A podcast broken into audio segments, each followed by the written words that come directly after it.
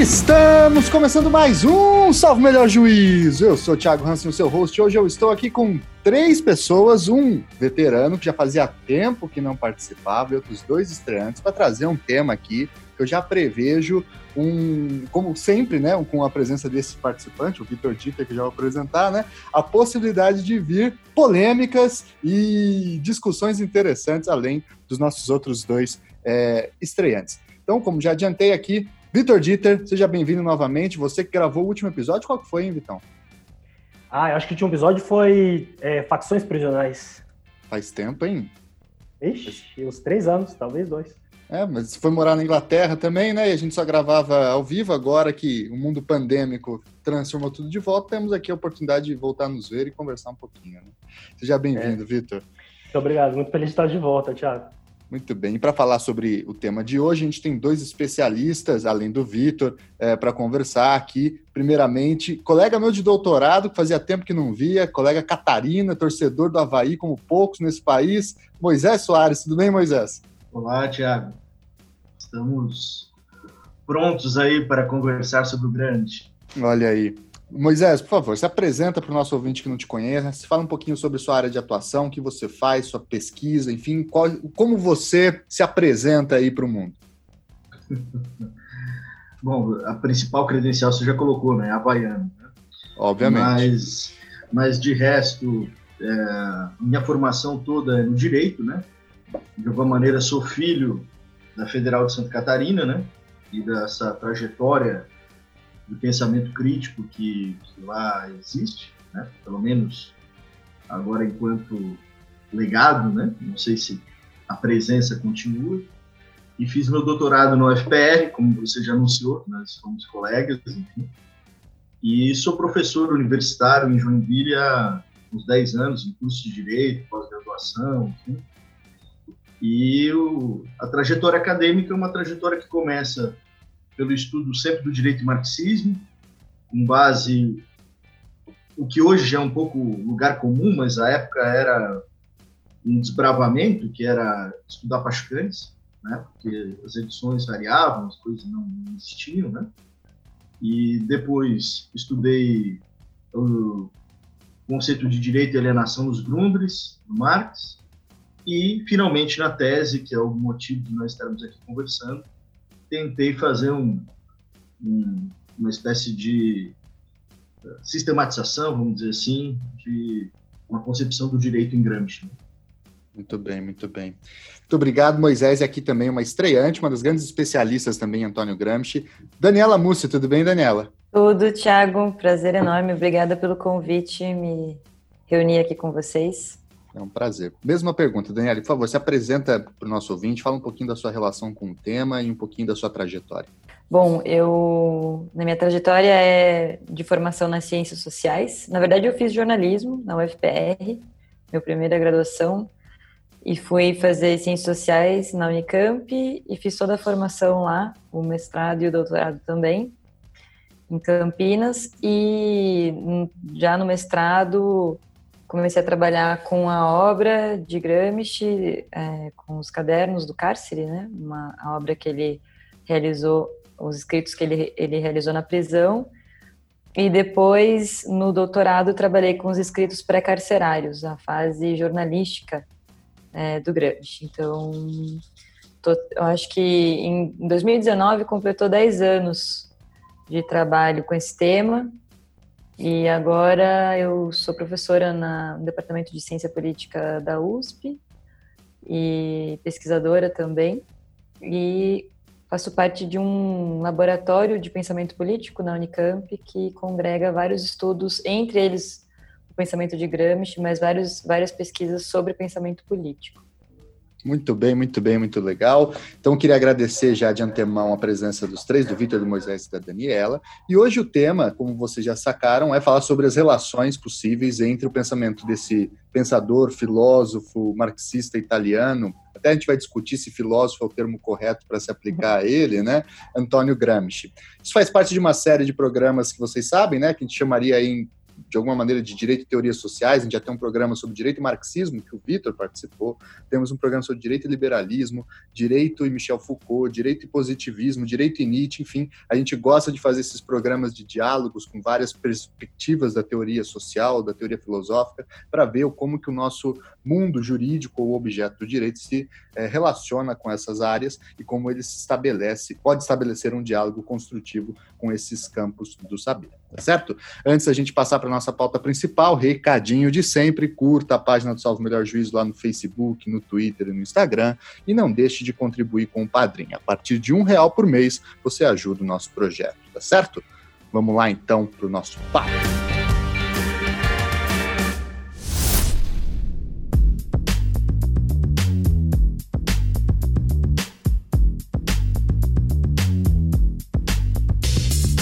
Pois então, pessoal, hoje a gente vai falar de um autor polêmico, é, e polêmico, infelizmente, no mau sentido, porque por vezes é muito mal interpretado, muito mal estudado, muito criticado, sobretudo por grupos políticos hoje da extrema-direita, como se fosse o grande algoz de todo o sistema da família, da sociedade correta e etc.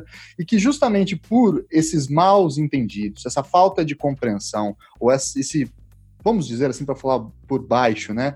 É, essa falta de vontade, para não dizer outra coisa, com relação a esse autor, a gente tem aqui então o objetivo de trabalhar um pouquinho sobre as categorias, os conceitos, as ideias e como eles se relacionam com o direito, é, que é o caso do Antônio Gramsci. Bom, Antônio Gramsci é italiano, é, isso daí pelo próprio nome já dá para se sacar, e enfim, e ele é um filho de um novo Estado italiano, né? É, e isso aparece muito nos textos dele. Hoje mesmo, antes do programa, eu estava lendo alguns textos do Gramsci, e ele a todo momento está é, conversando com é, as questões italianas do Mazzini, é, do Cavour, toda a questão da formação do Estado italiano, refletindo sobre aquele processo. Então, a, a, o nascimento do Estado italiano parece ser um plano de fundo importante na obra do pensamento e no pensamento de Gramsci. Então, essa primeira pergunta, que vai ser uma pergunta mais guarda-chuva para a gente aos poucos é, desdobrar, é primeiramente até para Daniela. Daniela, qual que é o mundo mental em que o Gramsci está inserido, né? Ele já está, a Itália surge como um estado na segunda metade do século XIX, um período em que já estão surgindo teorias socialistas, de liberalismo social, de anarquismo, é, uma infinidade de questões políticas e também econômicas vinculadas à segunda revolução industrial estão aparecendo. É um mundo muito complexo, né? E eu queria saber a Itália em especial e o mundo mental do Gramsci como estava, qual é esse nascedouro, é, onde ele nasceu e, e, como ele começa a, a, viver nessa Itália, o que, que isso influencia o pensamento posterior dele? Bom, é, o Gramsci é um autor que nasce na Sardenha, né? então ele nasce é, em uma das ilhas é, da Itália e sempre, ao longo de toda a sua vida, essa, essa origem vai marcar de maneira decisiva o seu pensamento. Ah, existe um famoso, famosa troca de é, verbal no Congresso italiano, em 1924, ele já deputado, é, em que Mussolini, em que Gramsci deputado falando sobre a importância da participação dos socialistas na política e de, denunciando o que já é o regime de Mussolini, é acusado de, de não conhecer o sul da Itália de ser um, um dirigente político do norte, por, por, morar, ter, ter feito sucesso em Turim e ter morado muito tempo em Roma. E ele responde: Eu sou um meridional.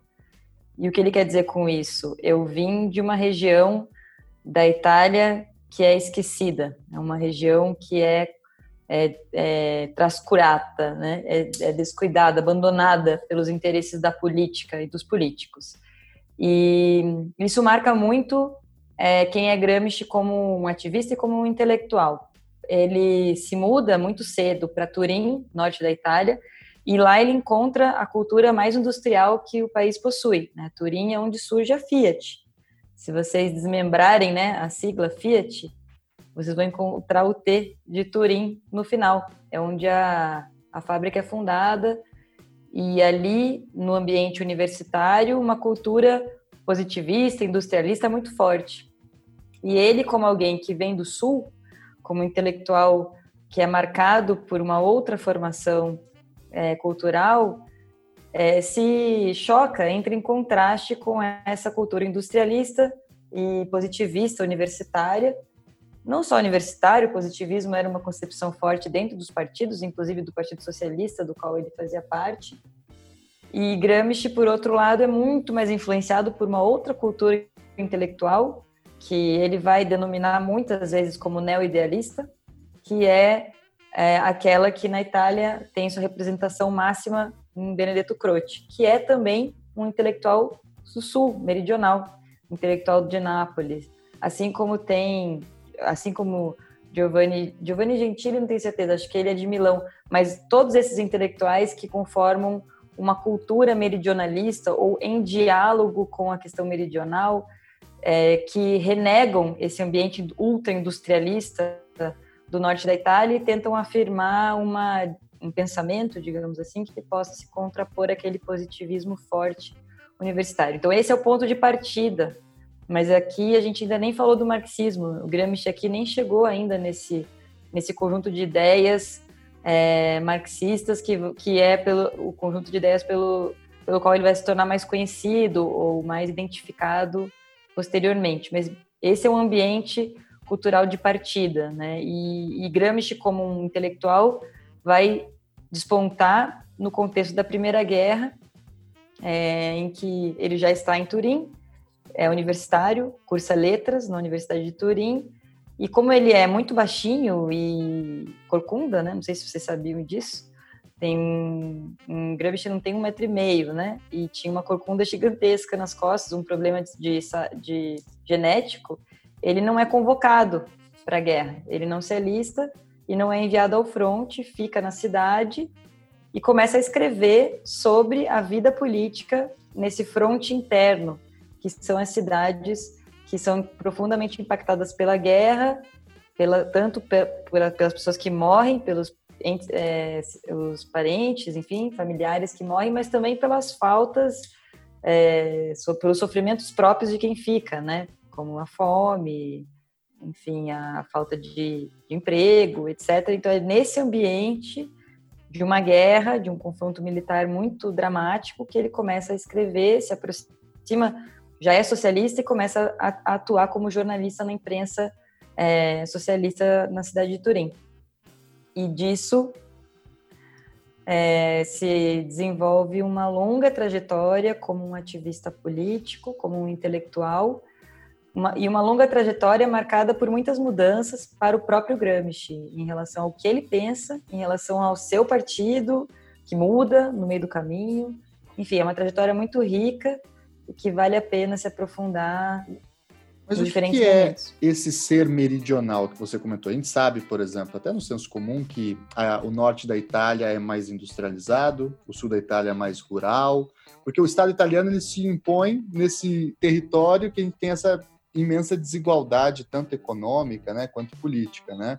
É, então, o que é ser esse meridional? É tentar fazer a ponte, tentar fazer a, a conjunção entre esses dois mundos, ou é tentar entender uma, uma nova rota para o Estado italiano? O que, que significa isso? O meridionalismo, nessa época, ele é, antes de tudo, uma denúncia da incapacidade desse Estado unificado, ou da, da, da falência desse Estado unificado em produzir o desenvolvimento para a região sul da Itália. Então, todo o pensamento meridionalista, ele seja ele mais condescendente com a unificação, seja ele mais crítico, é marcada por essa unificação como um problema, aquilo que você falava no começo. Então, você unifica o país, unifica as, as regiões, as várias comunas, mas não produz um desenvolvimento econômico, desenvolvimento econômico que seja igualitário entre elas. Então, o sul permanece atrasado, é, é racializado, né? Então você tem um estigma muito marcado. A gente reconhece muito isso, né? No Brasil, Sim. isso é uma realidade. Né? A Itália é muito parecida com o Brasil em vários aspectos e aí é, tem mais Só que um, né? invertido, né? No nosso é. caso, invertido. Mas o, o no, no, caso italiano, isso, é, isso marca toda uma cultura intelectual que é muito curiosa, porque quem são esses intelectuais, né? São ou é, filhos herdeiros né, intelectuais que não precisam, que são de famílias que, que permitem com seus recursos que eles possam não trabalhar e se tornar filósofos. É, o Croce é o caso, né? Croce é um herdeiro. Ele uhum. perde, perde a família toda num terremoto. É só, acho que só sobra uma irmã, um, perde os pais, enfim, ele fica órfão, mas tem uma herança gigantesca que, que permite que ele produza uma revista que dura por muitos anos, tem uma atividade intelectual que é despreocupada, desinteressada por motivos materiais. Uhum. Não é o caso do Gramsci. O Gramsci é filho de um funcionário público na Sardenha, é, e quando ele vai para Turim, ele vai com uma bolsa financiado. Mas, de todo modo, ele está inserido num ambiente em que a cultura intelectual ela se move em contraposição a uma cultura intelectual ultra-urbana e industrializada, como é o caso da cidade de Turim.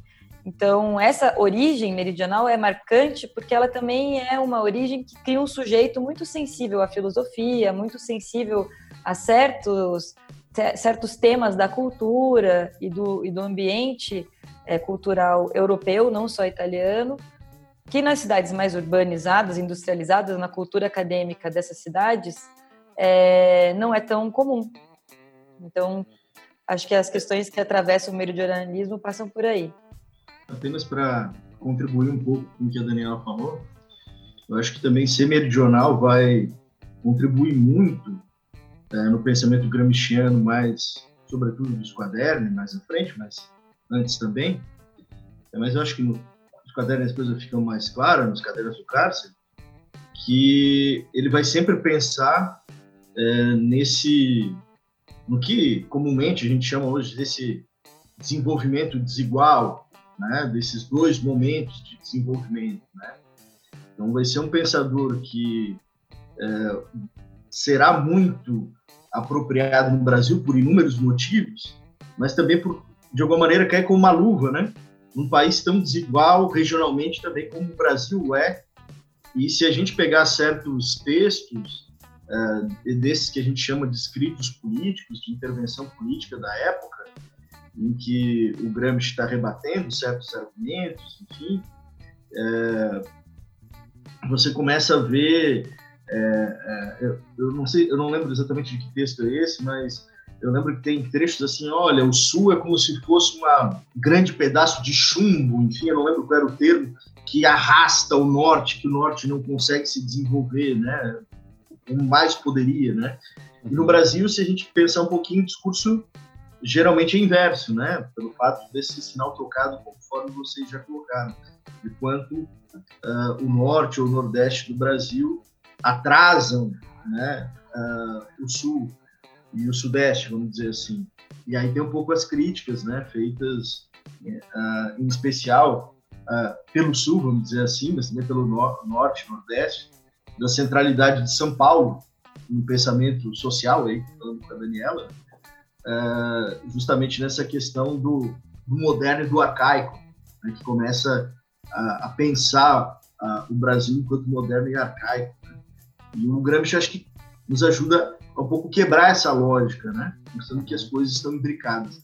Uma, uma das questões últimas desse contexto que seria interessante colocar é só para fazer uma, uma, primeira lembrança do, do, processo histórico, é que a Itália acabou de ser unificada, como, como comentado no começo pelo, pelo Tiago, e que essa unificação, que acontece como um todo, é, ela acontece basicamente quase como uma colonização, de certa maneira, de alguns, alguns locais. Né?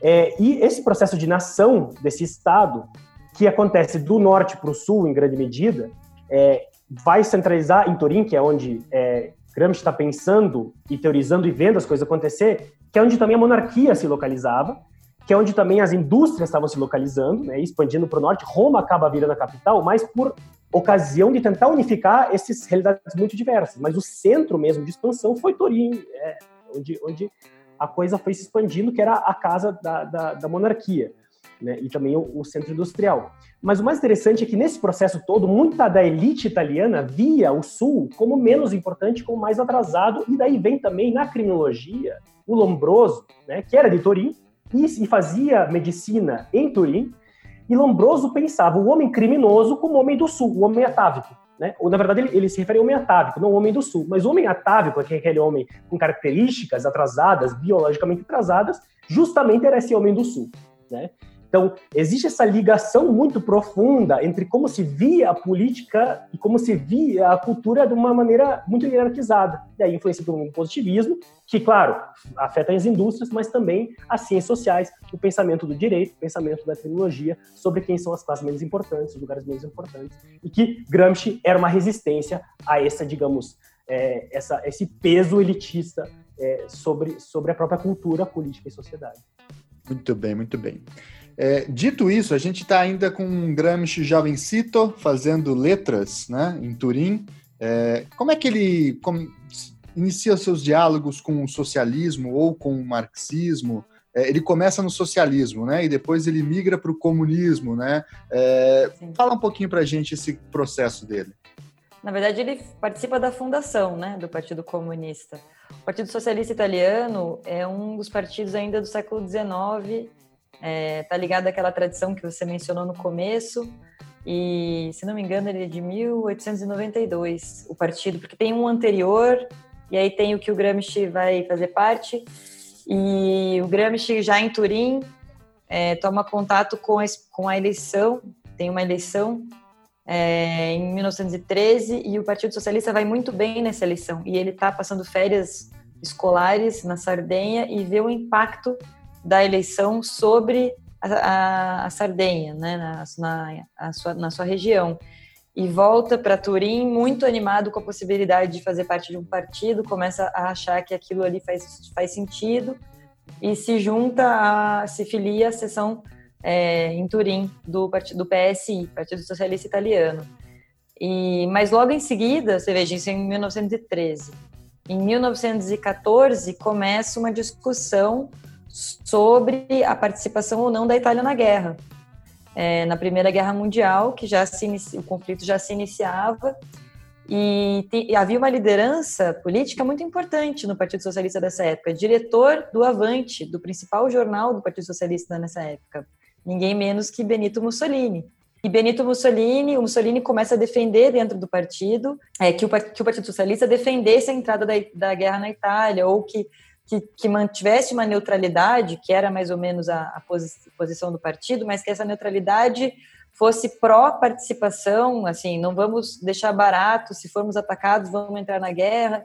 E por conta dessa postura militarista de participação da, da, da, da Itália no conflito, ele é expulso do partido e e na época, o, o Mussolini tinha uma, uma, um apelo na ala esquerda do Partido Socialista muito grande. Ele era visto como uma liderança política que energizava o partido, que trazia uma nova onda, uma no, um novo sentimento de energia política, porque o Partido Socialista Italiano, como uma boa, um bom partido socialista, era um partido mais parlamentar, de negociatas dentro do governo, compunha com setores moderados. Então, a juventude do partido era muito crítica a essa cultura partidária. Não existe partido comunista nessa época, não existe o oh. comunismo. O Partido Social e, Italiano, Socialista então, Italiano lembra o SPD alemão nesse sentido, né? Um... Lembra o SPD alemão, exatamente. É uma cultura muito mais parlamentar, muito mais interna ao sistema político.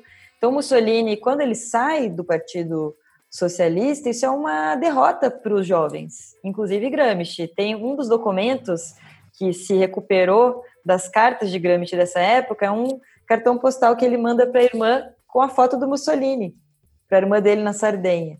Olhem que curioso, né? Depois e... ele vai virar uma vítima do Mussolini, né? Uma vítima do Mussolini, uma vítima explícita do Mussolini. É preciso calar esse cérebro por 20 anos. Essa é a frase atribuída a Mussolini quando Gramsci é, é preso.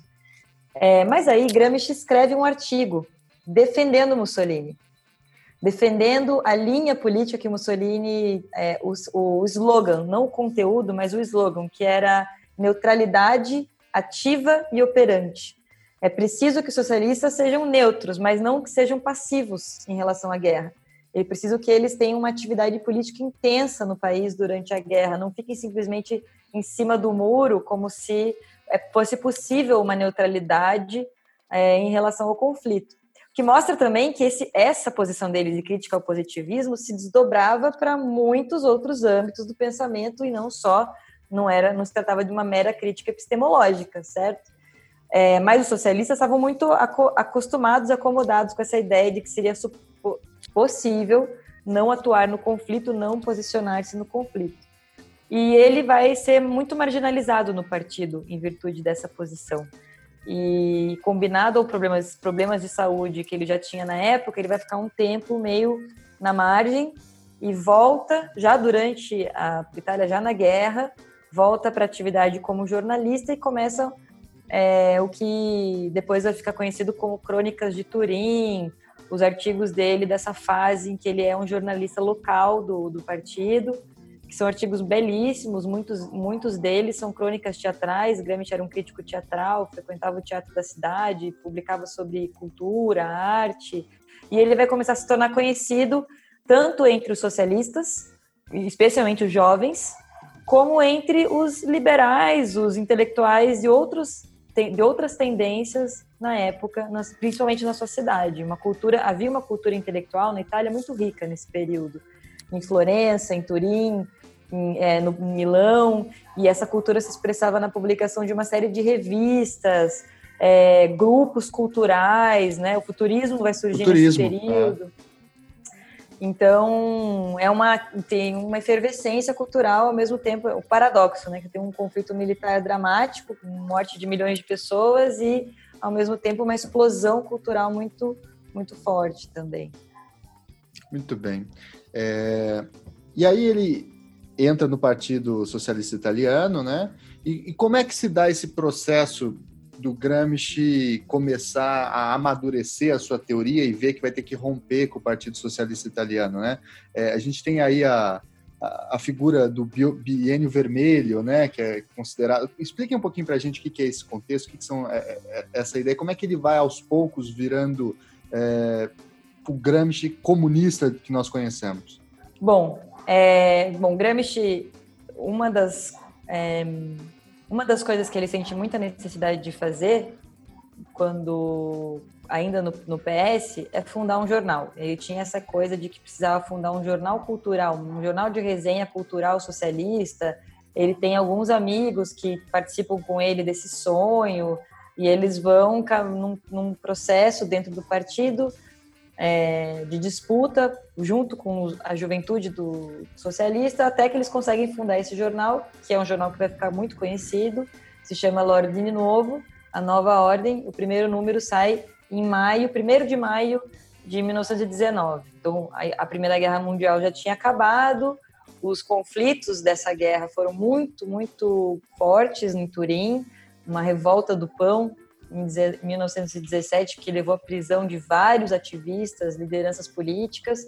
E nesse processo é que Gramsci se torna mais dirigente, sai desse lugar só de articulista e começa a atuar como um dirigente político e como secretário de redação desse jornal, que nasce como um jornal de resenha de cultura socialista, é, mas que logo, logo ele vai ocupar um papel muito, muito central num processo de emergência e organização política operária na cidade de Turim, que vai ficar conhecido como Biênio Vermelho. Né? São dois anos de greves muito fortes, selvagens, é, na cidade de Turim, que se alastram para outros lugares, outras cidades da Itália,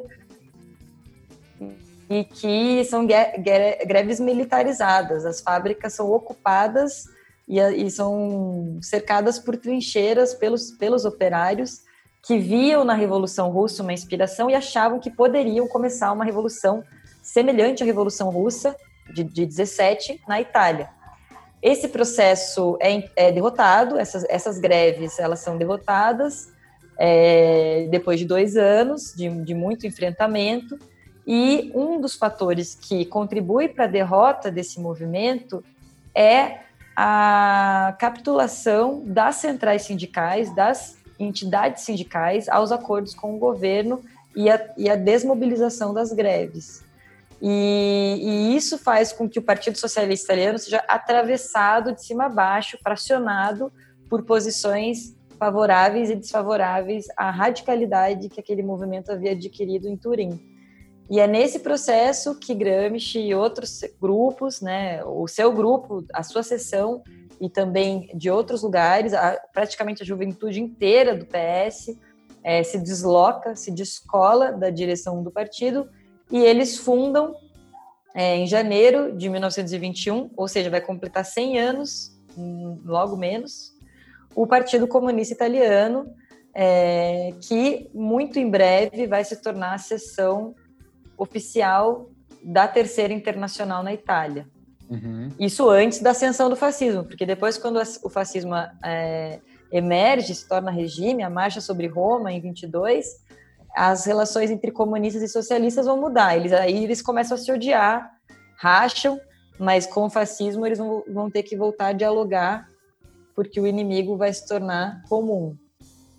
Parece o contexto é, parecido, ao menos, com o da Alemanha após a Revolução Alemã de 1918, né? Que estão surgindo uhum. também certos sovietes, né? Enfim, é um contexto meio generalizado de ressaca é, pós Primeira Guerra Mundial, sobretudo se nós pensarmos no caso da Itália, que começa de um lado, termina de outro, né? E também sofre essa ressaca, né? Fala aí, Moisés. Ah, eu acho que esse é um momento muito relevante e central.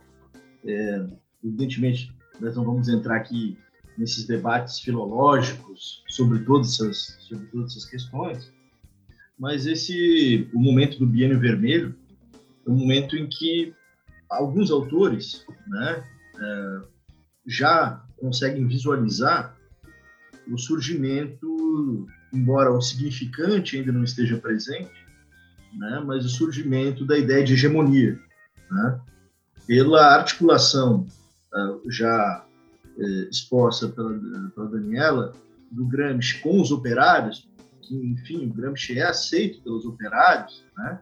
o jornal acaba, o periódico, né? acaba é, galgando uma importância é, como quase um porta-voz é, do movimento, e daí a gente pode pensar a ideia que é tão reproduzida, que você começou o programa um pouco conversando sobre isso, da luta cultural, da necessidade de se estabelecer é, laços né, que construam uh, consensos, construam outras ideias força, etc.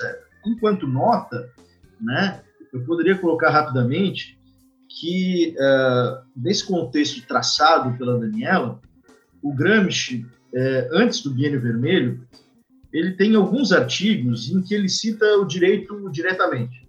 Né? Eu diria que vários, inclusive. Né? Porque, embora nós marxistas queiramos fugir, a linguagem da luta política se traduz em linguagem jurídica inevitavelmente. Né? É, é, em geral, boa parte do marxismo quer fugir dessa, dessa relação, né? ou potencializá-la ao extremo, dizendo que tudo que é direita é 100% política. Né? Bom, mas de toda, de toda sorte, é, tem um elemento interessante de transição aqui. O Gramsci no interior do Partido Socialista Italiano, ele tem alguns textos né, que são interessantes. Vou citar um só. Né, é um desses textos de intervenção, se não me engano, é de 18.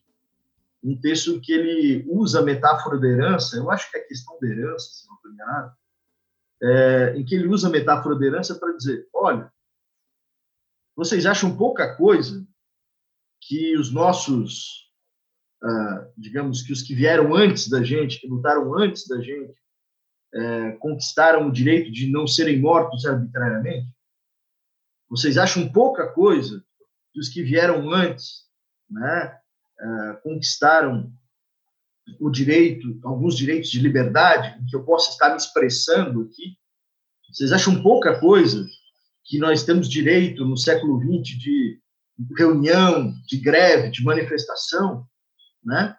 E aí tem um, um, um, uma expressão que eu gosto muito, é, que ele diz assim, eu acho que não estou aqui para fazer uma renúncia budista de direitos. Evidentemente que ele toma isso como uma, ele diz, o problema é que as pessoas tomam esses direitos como ideias máximas, como programas máximos. Isso é a ideia máxima, o programa máximo do Estado liberal, do Estado que estava se formando, né?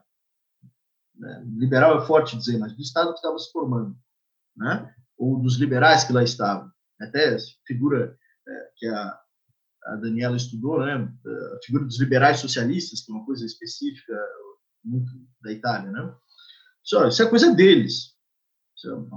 De nossa parte, nós temos outras ideias. Nós temos que construir uma nova ordem, um outro direito uma nova ordem. De alguma, de alguma maneira, é o nome do jornal, né? E do periódico. E nesse contexto do biênio vermelho, ele já não defende isso. Ele começa a defender a ideia de uma legalidade, ele, ele, ele consegue sacar que existe uma legalidade industrial, né? Ele vai dizer, olha, existe uma legalidade industrial baseada no contrato. E, de alguma maneira, ele suspeita, inclusive, uh, das formas contratuais de disputa dos sindicatos, não, e, no fim das contas, acaba tendo esse fim trágico de capitulação, né? É, portanto, dando força aos conselhos, né? Os, os dois artigos entre sindicato e conselhos, né? E também desconfia nesse momento dos partidos também, de alguma maneira. Inclusive que vai dar origem a uma outra tradição na Itália, enfim, autonomista, etc., né? operaísta, né? E, e desconfia um pouco dos partidos também, por serem formas contratuais. E aqui ele vai dizer, olha, isso tudo faz parte de uma legalidade industrial, que é uma legalidade do mundo do capital, né? E ele vai defender uma outra legalidade. Em alguns momentos, ele chega a citar um ou dois momentos, legalidade proletária. Mas em outros momentos ele fala em acabar com essa legalidade e formar-se outra. Então, veja que aqui transita de uma ideia de uma disputa, vamos dizer, no interior da ordem, que evidentemente aponta para o fim, ou para uma outra ordem, como é antes, e aqui claramente um momento de dualidade de poderes, de disputa ferrenha, em que é possível a emergência de um outro uh, direito, ou de uma outra normatividade, para ser mais exato. Né? Então, uh, esse, esse momento é muito relevante por causa disso. Né? É um momento em que ele está na ofensiva, né? Aí depois a gente já passa, como a, a Daniela colocou, apesar de fundar-se o Partido Comunista Italiano, os seus melhores anos não são com Gramsci, né? É, é vivo. Então, apesar de fundar-se um importante e central Partido Comunista Italiano, nesse contexto começa um contexto de regressão, de, de, de, defesa contra o fascismo, que aí são outras formulações que começam a brotar tanto no âmbito nacional quanto no âmbito internacional em termos estratégicos. Nesse campo internacional, é importante associar algumas coisas que estão acontecendo aqui por trás. Né? Esse debate do direito também é parte de um desenvolvimento de Gramsci, uma inserção de Gramsci no debate internacional é, que está acontecendo. Gramsci vai ver o processo que está acontecendo na União Soviética e ele vai se aproximar das correntes leninistas. Então, ele não necessariamente começa, é, digamos, o pensamento é, dele é, é, alinhado a essa reflexão de fazer o socialismo o comunismo, mas vendo o que acontece lá na União Soviética e se, e se aproximar desses movimentos, ele vai tomar uma vertente leninista. E nisso também é, a, a surge um dos principais conceitos de Gramsci, ou não que ele teorize, ou que ele acabe esse conceito, esse conceito vai se desenvolver, que é o conceito de hegemonia. E a gente vai poder aprofundar ele falar ele um pouco mais a fundo, é, acredito a seguir, mas o principal é que esse conceito de hegemonia surge quando o Estado Soviético está sendo criado. A pergunta principal que existia ali é como que vamos nos relacionar para fundar esse Estado novo. E esse Estado novo vai se fundar em, com quem? quem? Quem que vai ser os grupos que vão articular e fundar os princípios basilares desse direito? E a hegemonia entra nessa reflexão de como construir unidade em torno desse Estado. Isso de um lado. E de outro, claro, está o debate do direito. O que, que o direito, o que, que a hegemonia se constitui, se relaciona nessa fundação desse direito?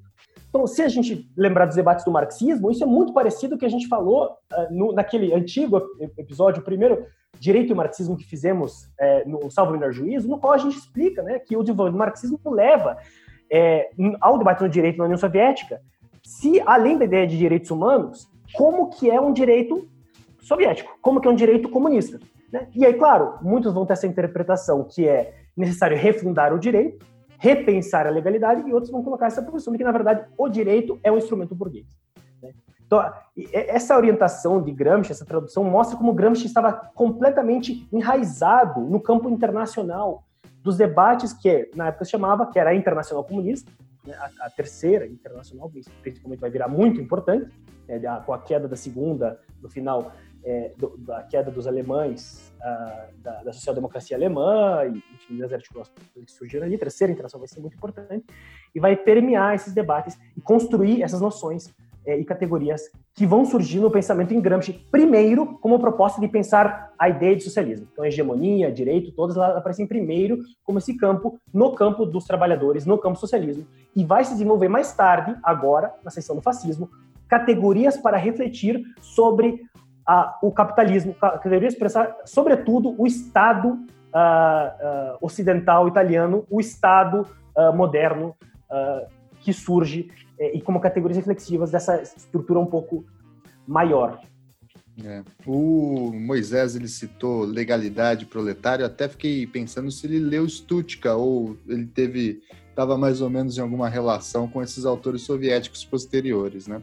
Mas enfim, o esse biênio vermelho que vocês falaram, essa experiência de sequência de greves e conflitos sociais na Itália, que vem logo após a Primeira Guerra Mundial, tradicionalmente se coloca o fim desse biênio com a marcha sobre Roma e a ascensão do fascismo, né? É, e o Gramsci ele é um dos grandes antifascistas da história, um dos principais analistas do fascismo, críticos do fascismo e responsáveis por desenvolver uma série de estratégias para se tentar também combater o fascismo. Né? Então, eu queria, é, dentro do possível, que vocês tentassem narrar para a gente qual é, afinal, eu sei que é muito difícil, o impacto do fascismo na vida de Gramsci. Eu sei que o impacto final será até a sua morte, né? Dois dias depois de sair da cadeia. Mas, é, enfim, simbolicamente, intelectualmente, o quanto que o fascismo foi importante para dar uma guinada na sua teorização, nas suas categorias, no seu pensamento? Excelente pergunta. Eu acredito que, inclusive, as pesquisas sobre a relação do Gramsci com o fascismo, elas ainda são muito... É, não se sabe tudo sobre esse processo, né? Se ainda se tem uma, uma avenida de trabalho sobre o assunto.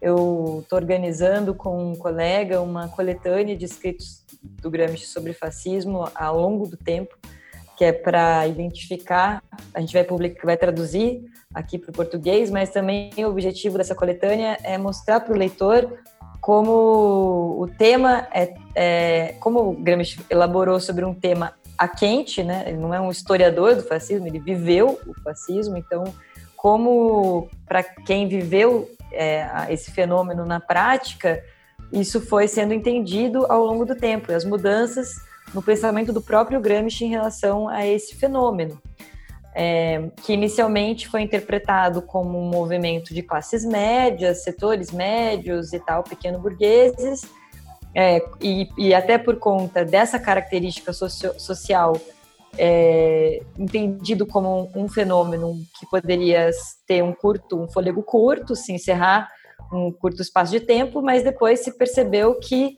é, esse que o fascismo era se estava tornando mais do, algo maior do que isso, né? E de fato acaba sendo uma solução burguesa, uma solução das elites econômicas é, para o impasse, para uma crise orgânica, outro termo muito importante para o Gramsci, né? Uma crise que não tinha apenas é, um contorno de sistema político interno ao regime, mas que é, perpassa, atravessa a sociedade italiana como um todo e, e mesmo a, a, europeia, né? Mas antes de falar disso, é importante mencionar que Gramsci, já comunista, vai para a União Soviética, né? Passa um tempo em, em Moscou, em Viena, há notícias de que ele tenha tomado contato, inclusive, com a experiência da Viena Vermelha, com aquela discussão que era feita sobre é, o socialismo é, na Áustria. Então, é, são, esse é um período que se conhece ainda menos, tem pouca documentação sobre essa fase, os anos 22, 23 é, de Gramsci. Nesse meio tempo, ele se torna deputado à distância pelo Partido Comunista, ele compete à distância, é ameaçado de, de, ter, de, de ser preso, mas depois isso é é, há um recuo em relação a isso, ele volta para Roma, aí já deputado, e em 26 é preso, e aí isso se interrompe um período né, de, de ação política, intervenção como um dirigente, como um jornalista. Ele mandava os artigos, quando ele estava na União Soviética, ele mandava os artigos dele, era, public, era publicado na Itália, os artigos eram publicados na Itália à distância e tal. Então se interrompe essa fase e se começa um outro momento, né? Um momento de reflexão sobre uma derrota, né? O principal, um dos principais dirigentes do Partido Comunista Italiano preso por uma ditadura que se impõe e, e, e, e se torna mais rígida, né? Mais fechada em 25, né? A marcha sobre Roma 22, mas o regime que se identificou como fascismo é, de fato é aquele que se afirma em 25 com, com aí sim, fechamento das liberdades, perseguição dos ativistas, cassação dos direitos políticos, que é um processo que só que vai se desdobrando e só vai se encerrar de fato no, com o fim da Segunda Guerra Mundial e a derrota é, militar daquela experiência. Então, nesse segundo momento, a gente tem um Gramsci muito. O impacto do fascismo sobre Gramsci aí é está muito ligado à reflexão sobre essa derrota, né? é, que é paradoxal, porque ela, é, ela, ao mesmo tempo em que na Itália há uma derrota dramática das forças democráticas, não só comunistas, socialistas, é, diante de um regime é, fascista, autoritário, reacionário, etc., é, na, na, no leste, na, na Rússia, na União Soviética, se desenvolve uma outra experiência que também está sob profundo ataque, sob profunda ameaça, que é a experiência de construção do socialismo, como o Vitor bem colocou, uma experiência que perpassa é, toda uma renovação, uma revolução da concepção jurídica, mas também da própria concepção estatal, da própria organização das políticas públicas, o próprio pensar sobre é, como integrar nacionalidades, línguas tão diversas num processo, etnias, né? existe uma questão étnica importantíssima que perpassa o debate da, da construção do socialismo e do comunismo no leste, e isso tudo acontecendo ao mesmo tempo, né? Então, quando alguém vai ler Gramsci nos cadernos do cárcere, é, o Gramsci dos cadernos, vai tomar contato com uma, uma, uma, cabeça que está pensando sobre tudo isso. Sobre, e é por isso que é uma obra que, é, que ela é tão diversa nos seus temas, né?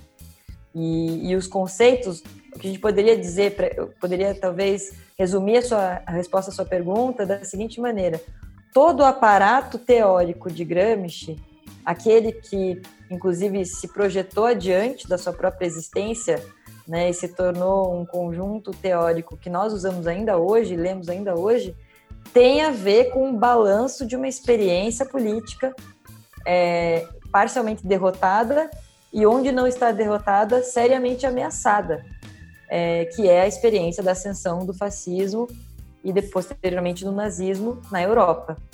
E, então, hegemonia, revolução passiva, guerra de movimento, guerra de posição, transformismo, Estado ampliado, esse aparato é um aparato criado, forjado para pensar os dilemas de uma ação política e de um pensamento político radical num contexto grave, essa eu acho que é a principal contribuição que Gramsci tem e é também o principal impacto que o fascismo tem sobre as suas ideias.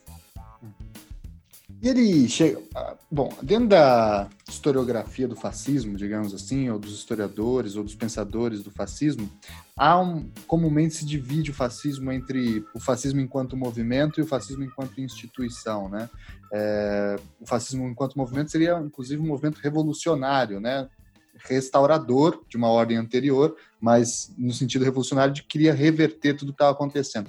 E o fascismo institucionalizado já seria objeto de uma outra é, categorização, uma outra experiência própria vinculada ao corporativismo, a toda aquela estrutura específica do fascismo, né? Eu queria entender se por acaso essa divisão, essa diferença entre movimento é, e depois institucionalidade é algo que também está na cabeça do Gramsci quando ele pensa, por exemplo, hegemonia e Estado ampliado em Estado integral. Ele, em outras palavras, o que eu quero perguntar é, é uma pergunta tanto quanto estranha, mas eu acho que é uma pergunta interessante.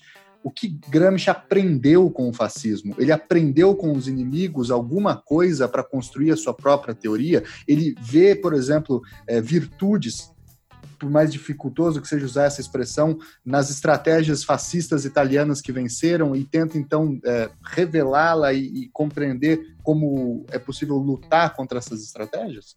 Pergunta difícil a sua, em primeiro lugar. Assim, eu acho que a primeira questão assim que que eu gostaria de comentar e aí respondo a, a, sua pergunta é porque há em Gramsci é, e acho que a gente não pode é, mitificá-lo, para usar um termo aí que está na moda no Brasil, é, como o grande sujeito que conseguiu reler, ler a história antes de que todos os outros haviam lido. Não, o Gramsci também se engana, ele também subestima o fascismo no início. É evidente que depois ele começa a escrever, opa, um negócio de qualidade diferente aqui. Tem algo nós temos que prestar atenção. É evidente que ele, ele observa isso um pouco antes do que os outros. Mas ele, em seu início, ele também ainda acredita, ainda debate, após a derrota profunda do Biênio Vermelho, a possibilidade de uma nova ofensiva. Tinha gente pensando nessa possibilidade. Então, nós perdemos, mas nós temos que se rearticular para uma nova ofensiva. E internacionalmente estava se colocando, não, acho que não é o momento de se articular para uma nova ofensiva. Aí tem, entra todo esse leque que uh, tem pululado aí pelo Brasil aí, né, de frentes amplas, né, de frentes únicas, né, começa a surgir toda essa, essa questão e, e inclusive a, a Daniela pode me corrigir porque certas coisas minha memória não não está tão exata, mas eu lembro que na época que se toma a estratégia de se dividir o Partido Socialista Italiano e fundar o Partido Comunista Italiano, digo, se dividam para se unir depois. Esse era o conselho da Internacional. Se divida para se unir depois. Não se divida para quebrar o, o, elo e vocês uh, uh, uh, se situarem mais enfraquecidos no cenário. Então, acho que a, a Daniela é muito certeira ao ponto de dizer: olha, o Gramsci navegava no interior de uma derrota mas como nós estamos num momento como esse, que nós não sabemos qual é o futuro, o Gramsci também não tem uma bola de cristal, né? O Gramsci não consegue antever todos os passos que vão acontecer. Então, evidentemente, era um parlamentar. Essas coisas mais comezinhas a gente tem que dizer. Ah, mas eu não sei o quê, mas ele é um parlamentar. Bom, se o parlamento não tivesse nenhuma função, ele não estava no parlamento. Né? Então, ele era um parlamentar, estava num partido formal, mas ele já teorizava aqui, esse é o ponto que eu gostaria de comentar, que talvez inclusive te interesse. Ele tem um, um texto que é anterior ainda, que se chama O Estado de Polichinelo. E nesse, e nesse texto de intervenção, ele cita, bom, nós temos uma legalidade, ele cita com esses termos, uma legalidade formal e uma legalidade substancial. Ele vai dizer, olha, o que nós temos é o seguinte, é um Estado que tem normas formais, mas que no seu conteúdo, ninguém obedece. O que nós temos, na verdade, e ele cita com esses termos, é um estado uh, de sítio permanente. E ele começa a apontar isso. E veja que isso se reputa somente a discussão do Benjamin, Carl Schmitt e outros autores. O Gramsci faz essa citação também. E mais ou menos na mesma época. Então, ele disse, olha, nós estamos lutando num, num contexto em que as polícias elas servem ao que o Gramsci chamará depois de subversivismo reacionário. Ou seja, eu não lembro, é, assim, eu acho que a, mais uma vez Vitor e a Daniela podem me corrigir, me complementar. Eu não lembro de uma visão no sentido revolucionária, né, nesses termos, né, tal como Gramsci concebe, né, mas ele vê a capacidade de, de um subversivismo reacionário muito forte e que eles não foram capazes de conter nas ruas, que eles não foram capazes de enfrentar e que foram subestimados. É, e, e veja que esse paralelo se faz com a Alemanha também, né? E tampouco se conseguiu uma articulação formal de sindicatos, partidos, etc. Quando isso já acontece, já é muito tarde, né? Então, um pouco o alarme de incêndio que é tocado no Brasil hoje, é, e que todo mundo está, digamos, é, sobressaltado ou de sobreaviso é um pouco por causa disso. Me parece que é interessante estar de sobreaviso, se preparar, mesmo que nada aconteça, né? É propriamente dito, do que não fazer. Agora, propriamente, o, o Gramsci vai analisar, e aí finalizo aqui minha, minha questão, é, o Gramsci vai, vai colocar, eu não sei se, se isso é uma virtude ou não, mas ele, ele, ele vai ter uma, uma frase que, ele, que pode ser muito interessante para analisar os nossos movimentos de esquerda. A nossa política é de uma outra natureza. A nossa forma de pensar política e a sociedade é de uma outra natureza, é de uma outra qualidade. Então, macaquear, ele usa esse termo, macaquear as táticas do adversário, nós vamos pagar um preço, pagar um preço muito caro. Quem macaqueia as táticas do adversário paga um preço caríssimo. Né? Então, é, eu não sei se é o caso de analisar a ascensão do fascismo, o fascismo é um movimento de uma outra qualidade. Nós não queremos um movimento fascista. Né? Eu entendo que você me pergunta sobre as táticas, né? Bom, será que as táticas foram interessantes para tomar o poder? Bom, as táticas têm a ver, em última instância, também com as estratégias. A gente não pode desvincular uma coisa da outra. E, a meu ver, é, essa colocação do Gramsci ela é sempre muito interessante e a gente, os gramscianos, colocavam para pensar: olha, veja o que está acontecendo com o PT.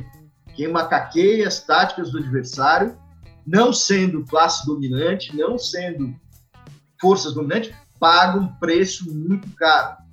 E olha onde nós estamos. Refletindo sobre o que Gramsci tiraria do fascismo, se é que se pode usar essa expressão, né? Ou, ou da virtude, ou se existe alguma coisa que Gramsci tiraria dali, é um pouco, eu acho, como foi também resgatado pela Daniela. Há uma mudança, uma, uma não mudança, mas um refinamento do problema de Gramsci. Gramsci, a partir do momento que ele é preso, a partir do momento que é, é, se perde essa iniciativa que o Moisés se referia, dos movimentos de esquerda radical, da crença que era possível é, se fazer uma revolução, de transformar a sociedade italiana naquela, naquela composição complexa, naqueles problemas enormes sociais que existiam. Quando aquele projeto no qual Gramsci acreditava que era possível transformar desmorona, e em parte por causa do seu encarceramento, e embora ele sempre manteve a, a, a crença e a ação para transformar, ele sempre esteve engajado como parlamentar dentro, dentro da prisão, é, é, nas suas reflexões, tentando a, acabar com aquela realidade do fascismo, aquela realidade do, do, do que né, os marxistas veem uh, da opressão do capital e, e, da desigualdade de classe, assim por diante.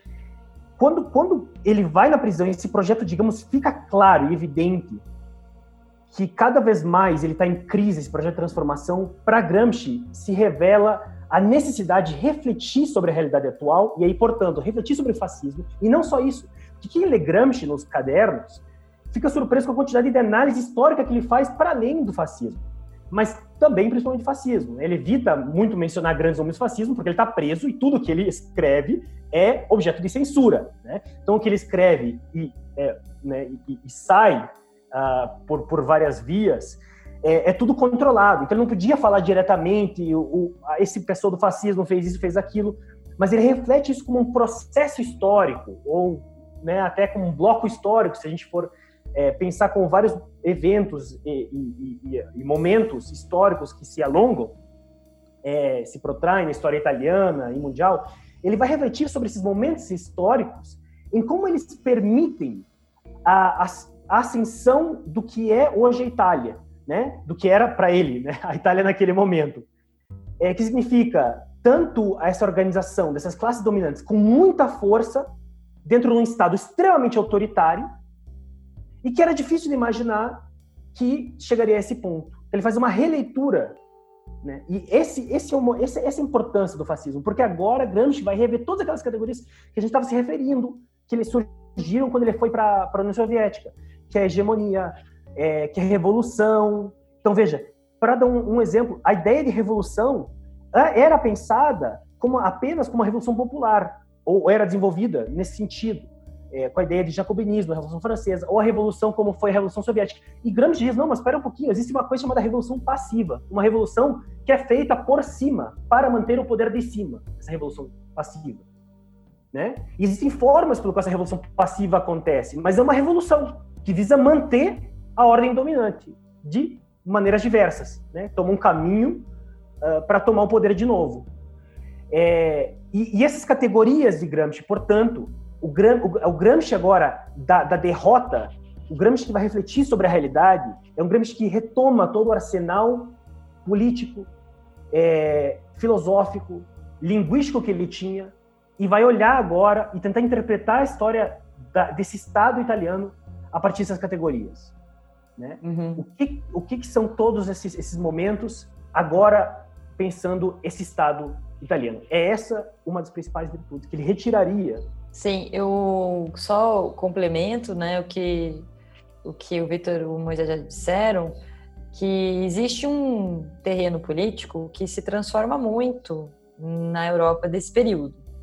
Então, a experiência da Revolução Russa, da guerra, da Primeira Guerra e da experiência e da Revolução que, que se sucede, é, aceleram essa transformação, né, que é a conformação de uma necessidade de regulação social. Né? A regulação social, a, a, a intervenção do Estado, ou, a, ou o que o Gramsci vai chamar de planejamento, planificação da vida social, se torna um imperativo depois da Primeira Guerra, ao qual a Revolução Russa é extremamente é, sensível, né? um imperativo da organização pelos soviets, do planejamento da economia, de uma ação planejada da vida social. O fascismo é uma resposta a isso. Esse, essa é a questão. A questão é que o fascismo é uma resposta a uma demanda de planificação do Estado, é uma resposta corporativa. A solução econômica ela é limitada, mas como ela é uma solução, as elites aceitam essa solução e o que não se resolve no limite dessa solução corporativa se resolve na repressão própria da sociedade fascista. Então, o que você não organiza no corporativismo, você massacra. E essa combinação entre solução corporativa na economia e na atividade sindical e repressão política, onde a solução corporativa não alcança, isso está na base, na base do projeto fascista. E a questão toda para o Gramsci é entender por, por que revolução passiva, né? é entender qual é o mecanismo que as classes dominantes usam, mobilizam para se reconduzirem e se reequilibrarem é, sobre um terreno que está mudando para todos. E é por isso que ele vai dedicar um capítulo específico, um caderno específico do, do, da prisão, uma parte específica das suas notas ao tema do americanismo, por exemplo, e do Fordismo, que, eles, que ele vê como a, a expressão dessa necessidade, dessa, desse imperativo do planejamento e da atuação consciente sobre a, sobre a vida econômica e, e social no caso dos Estados Unidos e vai analisar historicamente por que que ali aquilo funcionou, mas na Europa não. Né? Aí entra, aí bom, disso se puxa um outro nó, que é a questão dos intelectuais, da conformação das camadas dos grupos intelectuais ao longo do tempo. O fato dos Estados Unidos ser um país fundado sobre uma espécie de de nivelamento meio generalizado da atividade intelectual, enquanto na Europa não, você tem camadas e camadas de, de gerações intelectuais que precisam ser é, consideradas nessa concertação é, política no Estado, então é muito mais difícil você conduzir pela fábrica, pelo Fordismo, a hegemonia, como é nos Estados Unidos. Então a solução do fascismo e a solução do nazismo tem a ver com essa concertação tem a ver com essas necessidades próprias dos países europeus em dar solução e aplacar as ansiedades, as angústias das diferentes camadas geológicas das elites europeias. E o, o, isso é muito, há muitos ensinamentos a serem retirados disso, né? Há muitas lições a serem retiradas disso. E essas lições também dizem respeito aos desafios de construção do comunismo, porque a cultura, a religião a nacionalidade, o sentimento nacional são aspectos que importam. São, não, é, não é suficiente você simplesmente dizer somos todos proletários unidos, acabou, pessoal.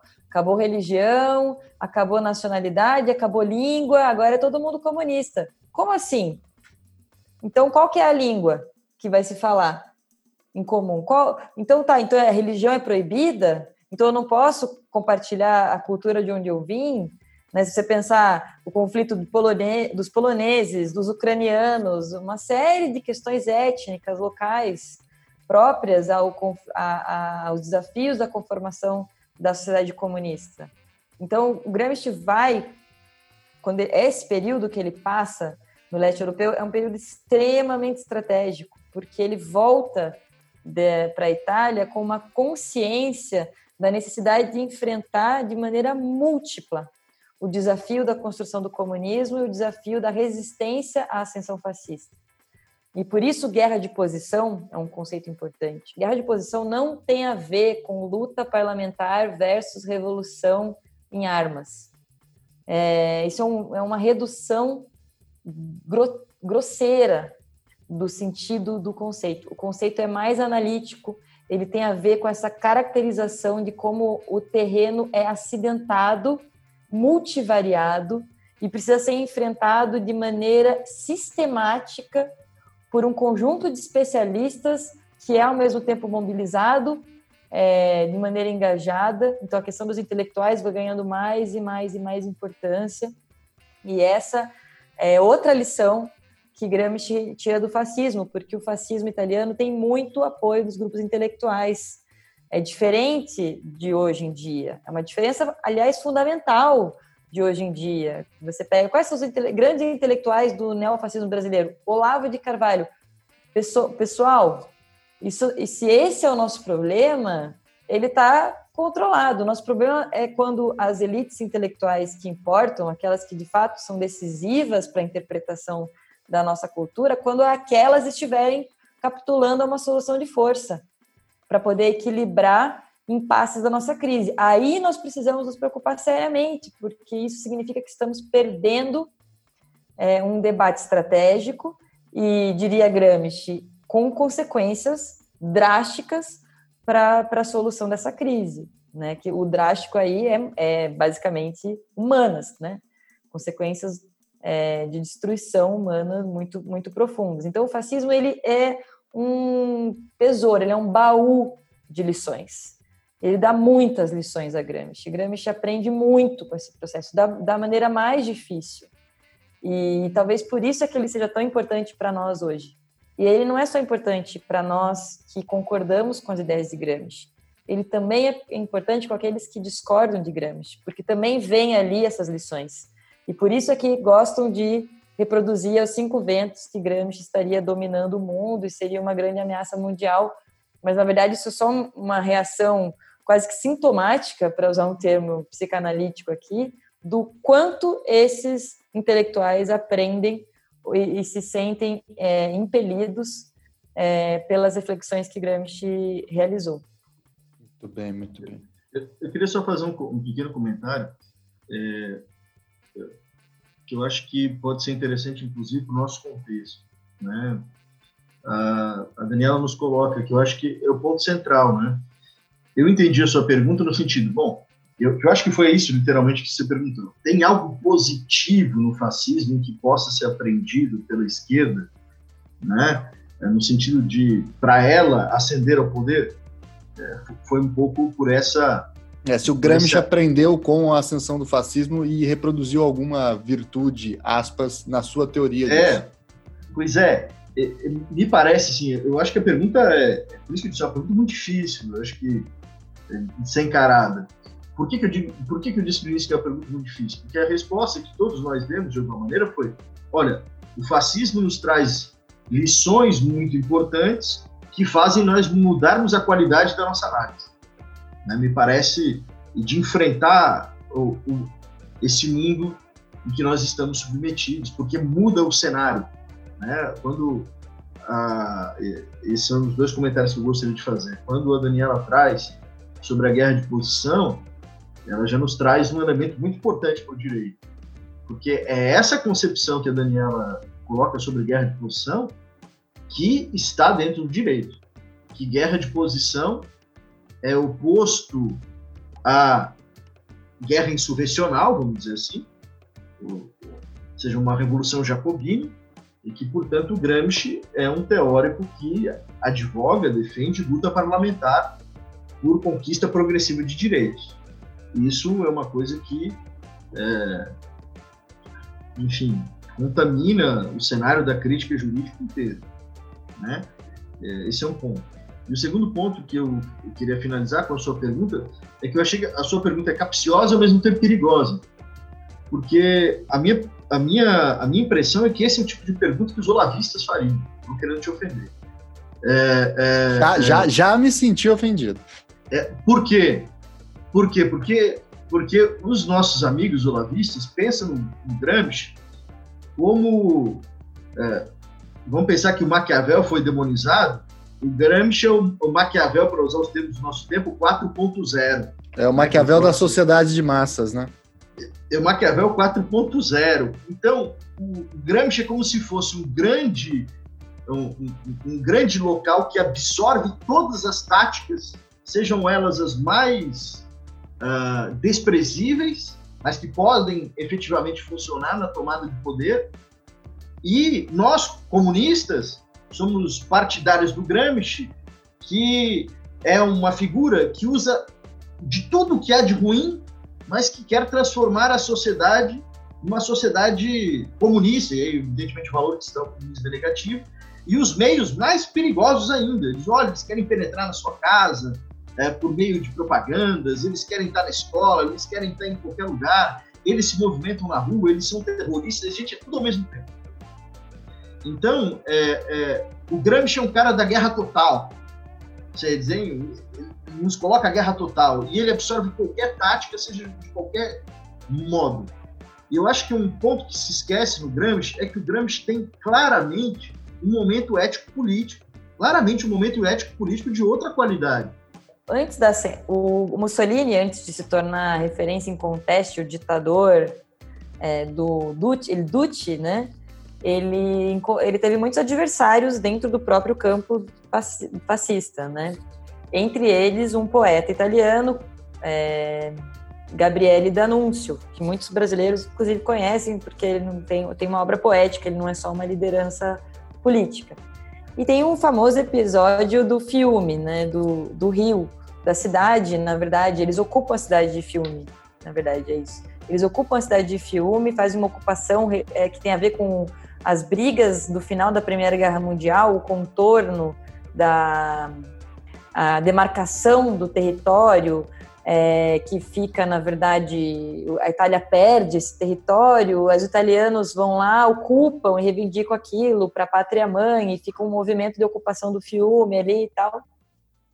E, Mussolini, e o Danúncio é uma das lideranças desse movimento, que articula muitos ex-brigadistas, né, muitos ex-soldados que haviam lutado na guerra que são a, uma, uma parte da população extremamente atacada, fragilizada pela guerra, porque essas pessoas voltam do fronte depois que a Primeira Guerra Mundial acaba e ficam lá, é, enfim, meio sem função, meio sem emprego, muitos são estigmatizados, tem um certo abandono desse, desses ex-soldados, né? Muitos são deficientes, ficam deficientes físicos, a, a, toda uma luta de deficientes físicos, inclusive nessa época, reivindicações de direitos, de, de, de, de enfim, assistência social e tal.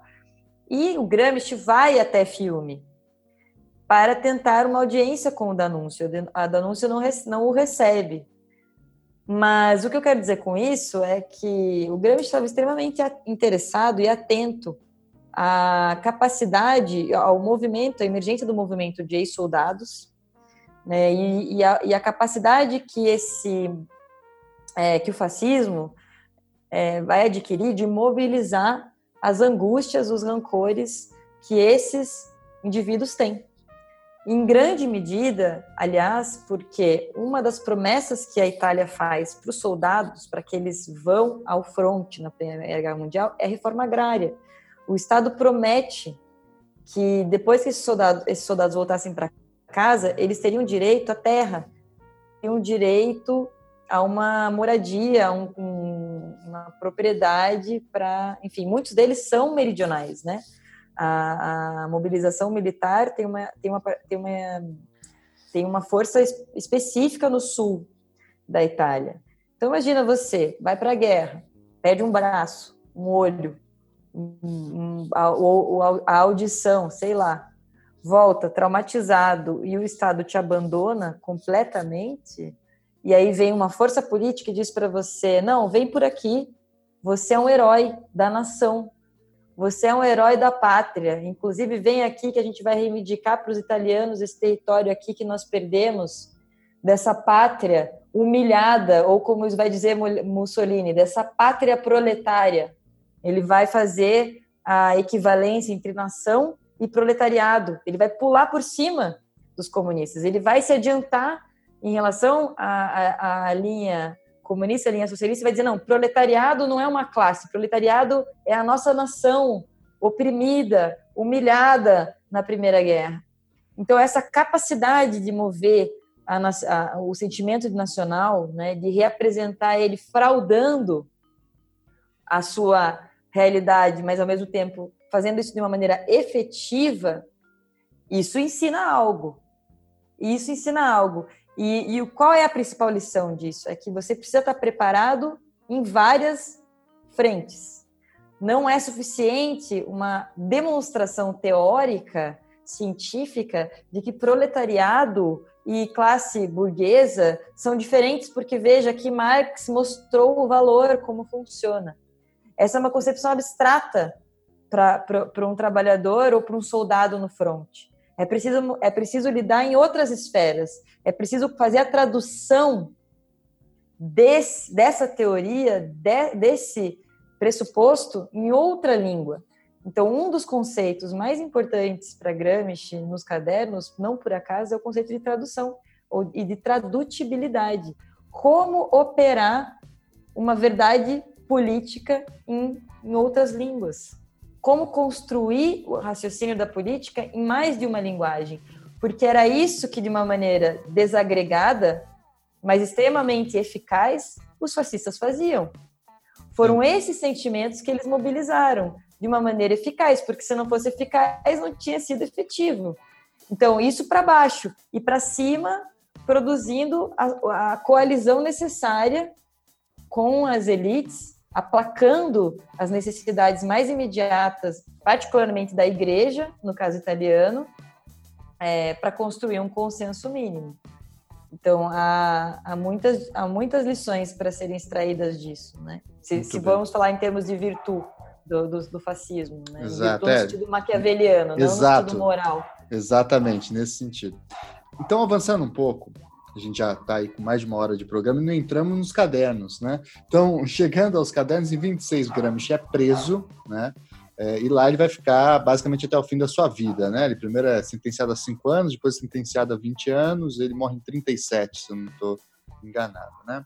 E ele vai escrever, então, o, vários cadernos. Inclusive, eu até queria iniciar a nossa conversa o seguinte, que eu acho interessante, porque existe, na verdade, toda uma literatura prisional, vamos dizer assim, que começa a aparecer é, com a ascensão dos fascismos e com a Segunda Guerra Mundial. Né? Eu lembro o pessoal da história, o Mark Bloch, por exemplo, vai escrever Apologia da História e a Estranha Derrota na cadeia, é, também durante a Segunda Guerra Mundial. Né?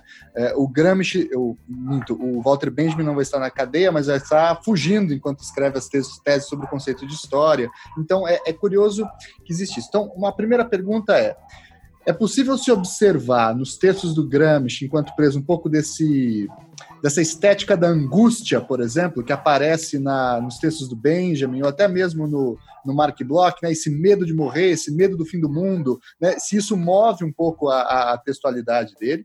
E a segunda, antes da gente entrar nos conceitos do caderno mesmo, né, como é que ele fez isso? Ele tinha uma biblioteca, a, a, à, à, disposição, ele fez tudo de cabeça, como fez o Mark Bloch. É, como é que foi a confecção dos famosos cadernos do cárcere e as cartas dele também, é, durante aí a fim da década de 20 e, e a, praticamente quase toda a década de 30? Essa é aquela questão que agrada qualquer gramichiano, né? A pessoa já fica feliz, sente o coraçãozinho, assim, um carinho. É tipo quando é... eu falo pro Vitor, Vitor, fale sobre o capital, é igualzinho. É, você já fica assim acolhido, né? Ai, que gostoso, quer que eu fale como os cadernos foram feitos. É, eu vou começar com a pergunta da angústia. eu acho que eu recomendo muito, muito mesmo a leitura das cartas do cárcere. Elas são magníficas, elas são, inclusive, não por acaso premiadas como obra literária. Né? Um, o primeiro, a primeira coisa que se publicou do Gramsci é, foram as cartas, que receberam prêmios e tal, um volume premiado. E, e ali você vê é, é toda a dimensão da angústia, da exasperação, desde o medo da morte, né? Uma das primeiras cartas do Gramsci, ele falando que ele achava que não ia sobreviver ao translado é, para a prisão, achava que, enfim, depois a resignação do tipo, ok, sobrevivi, agora o que, que eu faço? É, o, o, a expectativa de poder produzir, pensar, escrever, fazer uma pesquisa, depois a descoberta de que aquilo vai ser impossível, tipo, quarentena, agora eu vou fazer toda a pesquisa e os artigos e a tese de doutorado que eu não consegui fazer na vida. Dois meses depois, né, a realidade, não é bem assim, confinamento, prisão, é, é, essas coisas têm algo em comum, certo? A gente precisa da matéria viva, humana, do contato, para inclusive pensar e para escrever ao contrário do que um, um certo iluminismo nos diz do, do, do, ermitão lá, do eremita, sei lá, na montanha escrevendo, né? As cartas são um documento incrivelmente belo, profundo, é, de acompanhar a trajetória subjetiva de uma pessoa encarcerada, com a importância que tem para a vida política do seu país, pensando sobre isso, longe dos filhos, que aliás um deles ele nunca conheceu, a, a, ele foi preso, a, a esposa estava grávida, a depressão da esposa, né, ele tem que lidar com isso, ela para de escrever para ele, e aí uma boa parte do, das cartas dele é escrevendo para a cunhada, falando sobre isso, sobre a depressão da esposa, sobre o silêncio dela. Eu escrevi um artigo sobre isso, inclusive, Gramsci a questão feminina, é, em que a, uma parte do artigo está na revista Tempo Social, é sobre esse tema, especificamente, a relação dele com a depressão da esposa. Então, ali, é, eu acho que é boa parte dessa percepção da angústia, é, é, é, a gente consegue conviver, lidar com isso no Gramsci, tem que tomar contato com isso. Agora, como é que Gramsci fez para escrever na prisão? Primeiro que ele, ele é preso em 26 e ele só vai conseguir autorização para escrever é, vai começar a escrever de fato no começo de 29. Então você tem um bom tempo aí em que ele não tem autorização para escrita, né? É, ele entre 26 e 29, numa, num, nos, no, nos primeiros meses, ele lê, ele frequenta a biblioteca da prisão. Então ele lê o que tem na biblioteca da prisão, que basicamente era romance, romances populares de folhetim. Então ele fica um tempo e gramática. Inclusive, tem uma carta que ele escreve para a esposa de um companheiro do partido preso, e ela pergunta para ele o que, que, ele, que, que ele sugere que ela leve para o marido ler. E ele diz: é preciso tirar leite de pedra. Se você ele puder receber livros à vontade, ok, mas muito provavelmente isso não vai acontecer. Então eu sugiro uma gramática. Vai estudar a língua. É porque a gramática é uma forma de colocar o pensamento em ordem, é uma forma de organizar as ideias. Então é bem interessante como ele está preocupado com a sanidade dele, está preocupado com manter uma certa regularidade no pensamento e tal. Depois, ele consegue, por meio do Piero Sraffa, economista, que é muito amigo de Gramsci, uma conta numa livraria. E, a, e aí, por meio das cartas com a cunhada, ele vai pedindo os livros. A, é, a conta nessa livraria é uma conta ilimitada, então ele pode pedir as revistas, os livros, tudo aquilo que que ele quiser e a cunhada pede na livraria, compra e entrega na prisão. Só que hoje já se sabe que não era tão tranquilo assim, Gramsci, minha biblioteca aqui dentro da cela prisional. Primeiro porque ele inicialmente divide cela com outros. E então ele depois, só depois de um tempo, ele vai conseguir uma cela sozinho. E, e então isso é uma, um uma... Né?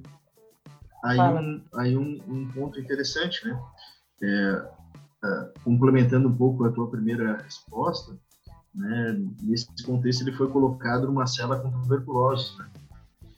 e ele estava muito preocupado porque as, a situação dele descrita era absolutamente impossível naquele contexto, e preocupado com a saúde. Eles, eles estão me colocando nessa sala porque vão matar. Né? Porque eu vou ficar doente, eu vou matar. E Sim. acho que tem um episódio, tentando puxar tudo da memória, né? Enfim, acho que tem um episódio em que ele pede para a própria mãe peticionar o Mussolini, né? Uh, e a partir daí é, que ele pudesse ser colocado numa cela individual, né, para poder produzir. E aí um pouco esse contexto que a Daniela estava colocando, eu acho que esse, esse momento é 28, se não me engano. Sim. E ele e depois de conseguir uma cela sozinho, aí tem uma série de regras, porque ele não podia ter mais de quatro objetos com ele dentro da prisão. Então, ele ou ele isso contando livros e os próprios caderninhos em que ele escrevia. Se imagina a engenharia que os pesquisadores tiveram que fazer para entender como ele escrevia. Porque ele, ele começava a escrever um caderno. E aí ele estava com um livro, somava mais outros livros e mais outros cadernos, de repente ele tinha que se desfazer de algumas coisas para escrever. Então, às vezes ele pegava, escrevia num outro caderno algo que ele escreveria no primeiro. Então, vários os cadernos não têm uma sequência, eles não são lineares cronologicamente. Eles se sobrepõem. Você sabe mais ou, hoje com pesquisa filológica, você sabe mais ou menos o que ele começou a escrever antes, o que ele o que ele terminou de escrever antes e o que veio depois. É, imaginando, sempre levando em conta essa limitação de, do que ele poderia ter com ele. Então, apesar de ele ter acesso a livros e, e poder escrever, muitas coisas ele fez de cabeça, seja porque ele não conseguia, seja porque ele não tinha na prisão com ele no momento em que ele escrevia. E, e, ainda somado a isso, ele tinha um limite de tempo que ele podia escrever por dia, não podia ficar horas lá escrevendo. Então, a operação da produção de, do, desses cadernos foi uma operação extremamente complexa e difícil. E depois que ele é, morre, esses cadernos são transferidos de maneira clandestina para Moscou e, junto com as cartas, ficam lá durante toda a Segunda Guerra Mundial e só depois que a Segunda Guerra acaba, a União Soviética, é, o, o, secretário do Partido Comunista que estava na União Soviética exilado, o Palmiro Togliatti, volta para a Itália e depois voltam as cartas e voltam os cadernos e eles começam um trabalho monumental de leitura desses escritos, organização por temas. Olha o que eles estão fazendo, tirando o escrito de onde eles estão escritos, de onde ele, tá, de onde ele está, organizando por temas para fazer uma edição acessível. Só que essa edição acessível, o que é muito bom que haja, ela é desconfigura completamente a maneira como Gramsci escreveu. E isso ficou conhecido como edição temática. Isso é o que a gente chama de edição temática. Foi a maneira como Gramsci foi apresentado ao mundo depois da Segunda Guerra Mundial, de uma maneira curada, organizada pelo Partido Comunista Italiano. E por isso ele foi muito identificado, colado na política eurocomunista, na política do Partido Comunista Italiano que publicou os seus escritos, as suas cartas, enfim.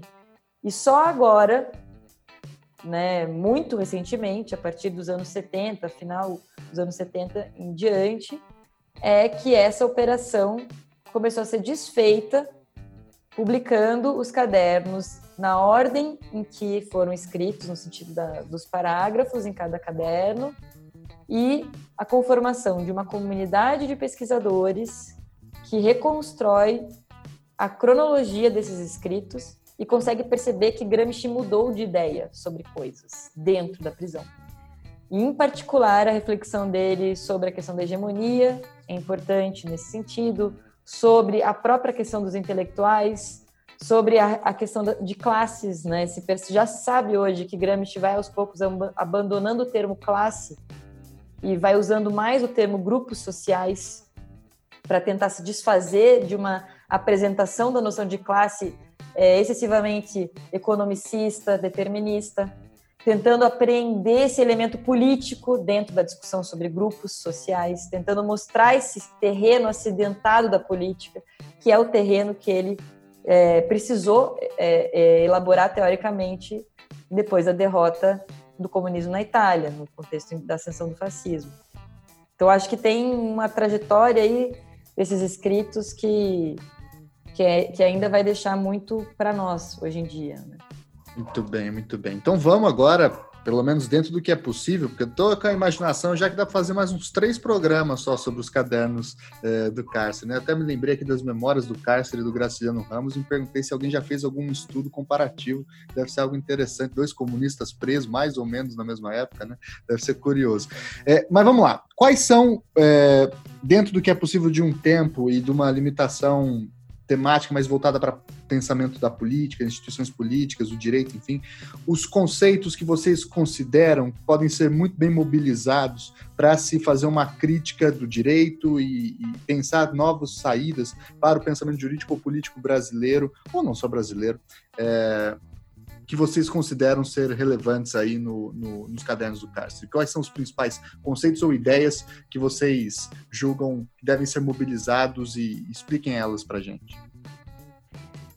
Se eu tivesse que, que, que, relacionar isso diretamente ao direito, essa, essa trajetória toda, essas reflexões que ele desenvolve, como que se aplica ao direito, principalmente ao que eu estudo, que não é nem tanto direito, mas como que se aplica, digamos, ao sistema de justiça criminal, às prisões e assim por diante. E aqui existe uma série de conceitos que Gramsci, né, alguns dos quais a gente mencionou, que ele é, apresenta e permite, portanto, a, a, partir deles, desenvolver reflexões sobre o direito. É, um dos conceitos centrais em Gramsci, e alguns dizem o central, é o conceito de hegemonia. Né? O conceito de hegemonia em Gramsci é principalmente uma reflexão, e aqui eu estou reduzindo bastante a complexidade disso, mas principalmente uma reflexão sobre como o poder uh, de um projeto político do Estado mantém é, o consentimento, mantém a ordem em sociedade. Como que os grupos subalternos da sociedade aceitam um projeto de poder, em outras palavras. Né?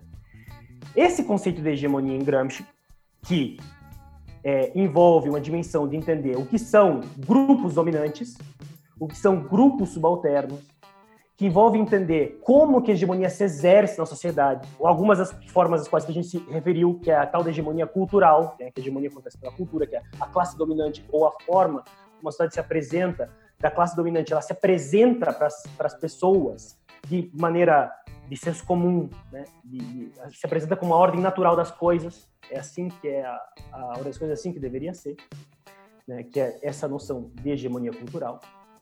É, esse conceito de hegemonia, ele permite refletir sobre como, digamos que o direito, digamos, existe como um aparelho na sociedade que visa tanto é, organizar a sociedade política cultural, a sociedade, uh, o, que, o que em Gramsci, é, e a gente até teve outros podcasts que a gente discutiu isso, a ideia do Estado civil permite organizar a sociedade civil, né? É, a hegemonia permite, é, o direito, a partir da hegemonia, permite organizar as relações da sociedade civil né, como um aparelho. E, portanto, o direito ele funciona, ou funcionaria, né? Isso, uma das interpretações de Gramsci, uma das aplicações de Gramsci no direito, ele permitiria é, organizar as relações de um projeto de Estado, que é um projeto de uma, um grupo dominante, em relações jurídicas, digamos assim. Né? É, e o, o, que Gramsci está fazendo aqui, em outras palavras, ou, ou, o que podemos fazer com Gramsci, aqui, em outras palavras, sendo bem aqui uh, introdutório nessa, nessa questão, é que ele permite refletir sobre como as relações de Estado, através de um aparelho específico, se entram na sociedade civil, penetram ela e transformam as relações na sociedade civil de maneira determinante, de maneira a, a, a reconfigurar como as pessoas se relacionam com o Estado, se relacionam consigo mesmas como cultura. Né? É, a própria ideia de contrato, a ideia de contrato ser uma das formas principais como a gente vê as relações com as outras pessoas, por exemplo, é uma noção jurídica que nasce um período determinado histórico, por um aparelho determinado, cujo fim é intermediar nossas relações humanas sobre uma forma de sujeitos de direito intercambiando interesses pessoais mediados por alguma é, relação. Uh, eu, eu acho que a tua, pergunta, uh, Tiago, é uma pergunta difícil. Não vai falar que é de Olavete, hein? Que eu já te corto já. é. Aí você já não, mostra. Não sua... fica ofendido, mas a tua pergunta é de bolsonarista, tá? Não, não tá, se ofenda. Não, não se ofenda. não se ofenda. A, a, agora, a sua pergunta de Weintraub, né? Uh, mas quando eu quis dizer não era da, da questão específica, né? Mas da, eu acho que foi uma pergunta certeira no sentido da qualidade da pergunta, que era o que eles perguntariam. Bom, mas que eu quero dizer que essa é uma pergunta que tem uma disputa muito grande. Se você vai ver, tem oceanos de tinta escritos sobre as, as inter-relações entre os conceitos do Gramsci. A, a, Daniela já fez, eu não sei se eu estou equivocado, mas ela fez esse esforço durante a fala dela de puxar várias categorias. Olha, aqui aparece os intelectuais, aqui aparece guerra de posição, olha, aqui parece. Ela, ela já, aos poucos, quando ela estava reconstruindo essa, essa história do Gramsci, ela estava também, de alguma maneira, nos reconstruindo uh, os, o horizonte conceitual do Gramsci. Eu só colocaria aqui um ponto específico e faço rapidamente minha consideração. Eu gostaria de ressaltar novamente aquela questão. Sempre quando nós nos perguntam qual é a função do Gramsci, ou qual é a, a capacidade né, é, do aparato teórico que o Gramsci nos fornece e quais são os elementos fundamentais. Eu acho que a gente sempre tem que visualizar um, um duplo sentido. O sentido de análise descritiva, enfim, realista da, do, do mundo que vivemos, né? E aí entra a pergunta anterior do elemento da virtude, e eu falava ao final, o elemento ético-político, porque é muito fundamental e retira um elemento ético-político grande, que é, evidentemente, uma catarse desses grupos, não é manipular esses grupos. A, a ideia não é que os grupos ele, é, sejam manipuláveis pela esquerda, não. É transformar esses grupos em grupos conscientes, em sujeitos ativos da vida política. Tem uma diferença fundamental aqui. E um problema de uma outra qualidade, fazer esses sujeitos políticos ativos conseguir consensuar dentro de um projeto que é mais difícil ainda. Bom, dito isso, eu acho que para o direito, e aí eu acho que a, a Daniela pode é, ter uma visão mais abrangente, é, enfim, sobre outras temáticas, e aí me reduzo aqui, eu acho que para o direito, os conceitos fundamentais, evidentemente, um deles é o de Estado integral ou Estado ampliado, né, de hegemonia, como o, o Vitor já nos colocou, já nos explicou, mas acho que Estado ampliado, inclusive tem uma nota nos cadernos do cárcere que é muito enigmática, né? Ele diz assim, bom, se nós temos um alargamento do Estado, precisamos também fazer um alargamento do direito. E aí o direito não é concebido uh, em seu aspecto apenas coercitivo. E mais, o direito não é concebido apenas no Estado. Né? É, e prova disso é, é, o diálogo com qual jurista ele está fazendo. É com Santi Romano. Que é um institucionalista fascista. Sim. Mas é, são os elementos que ele tem, é, se a gente for pegar no, no, direito, são os que ele tem é, acesso, né? Mas dentro assim. dessa ideia ele não está dialogando, também me pareceu, um pouco com o Jorge Sorrel também. É, também. a ideia de pensar um novo direito para um mundo sem dominação, né? uma revolução generalizada, né? Não, Ele até cita o Sorrell em alguns textos dele. Cita, né? cita, cita também. Mas nesse, nesse elemento especial, eu, eu fiz a pesquisa das notas, etc., e quais eram os, os textos que ele estava tendo acesso, era o alargamento do direito, pensando ele no sentido institucional, para fora do Estado. Uhum. E, e, isso, e aí um pouco dialoga com o que nós estamos colocando, é um direito não normativista. É um direito não reduzido ao Estado enquanto norma. Então, isso coloca um outro desafio para ele de pensar, bom, como é que o direito pode operar não apenas como um aparelho, como o Vitor uh, ressaltou, de uh, produção de coerção, mas como o direito pode operar em vários elementos da sociedade como elemento de consenso. E isso ele extrai, e a, e a, e a Daniela já nos citou, se você pegar, é, eu acho que tem elementos interessantes no americanismo e, e Fordismo, e também nos elementos sobre o fascismo, como ele nos mostra que não é entre Estado e sociedade civil, o conceito de Estado ampliado, como é uma divisão metodológica, ele nos mostra, inclusive, que, em alguns contextos, a repressão mais forte pode estar na sociedade civil e não no Estado. Propriamente dito, enquanto estrutura estrita. Como foi, de alguma maneira, com os fascistas, como aconteceu em grande medida nas empresas fordistas, e quem fazia a fiscalização das pessoas, se elas bebiam, se elas eram casadas, se elas, enfim, eram elementos do Estado, que ele vai considerar Estado. Só que, numa divisão tradicional, a gente vai chamar isso liberal de sociedade civil. Então, ele dá um novo contorno, e aí, por fim, a, certamente a categoria dos intelectuais é relevante, mas senão a gente fica aqui um monte de tempo, mas a categoria de é, guerra de posição e guerra de movimento é muito importante para o direito. A colocação que, que a Daniela fez anteriormente é central, porque se você compreende como a guerra de posição como um novo terreno da luta social, mais acidentado, mais difícil do que o anterior, porque o anterior ainda havia a possibilidade de você tomar o Estado. Agora você não toma o Estado. Você tem um terreno muito mais acidentado de múltiplas contradições vários outros mecanismos de defesa. E, fazendo uma metáfora futebolística, você vai jogar na casa do adversário.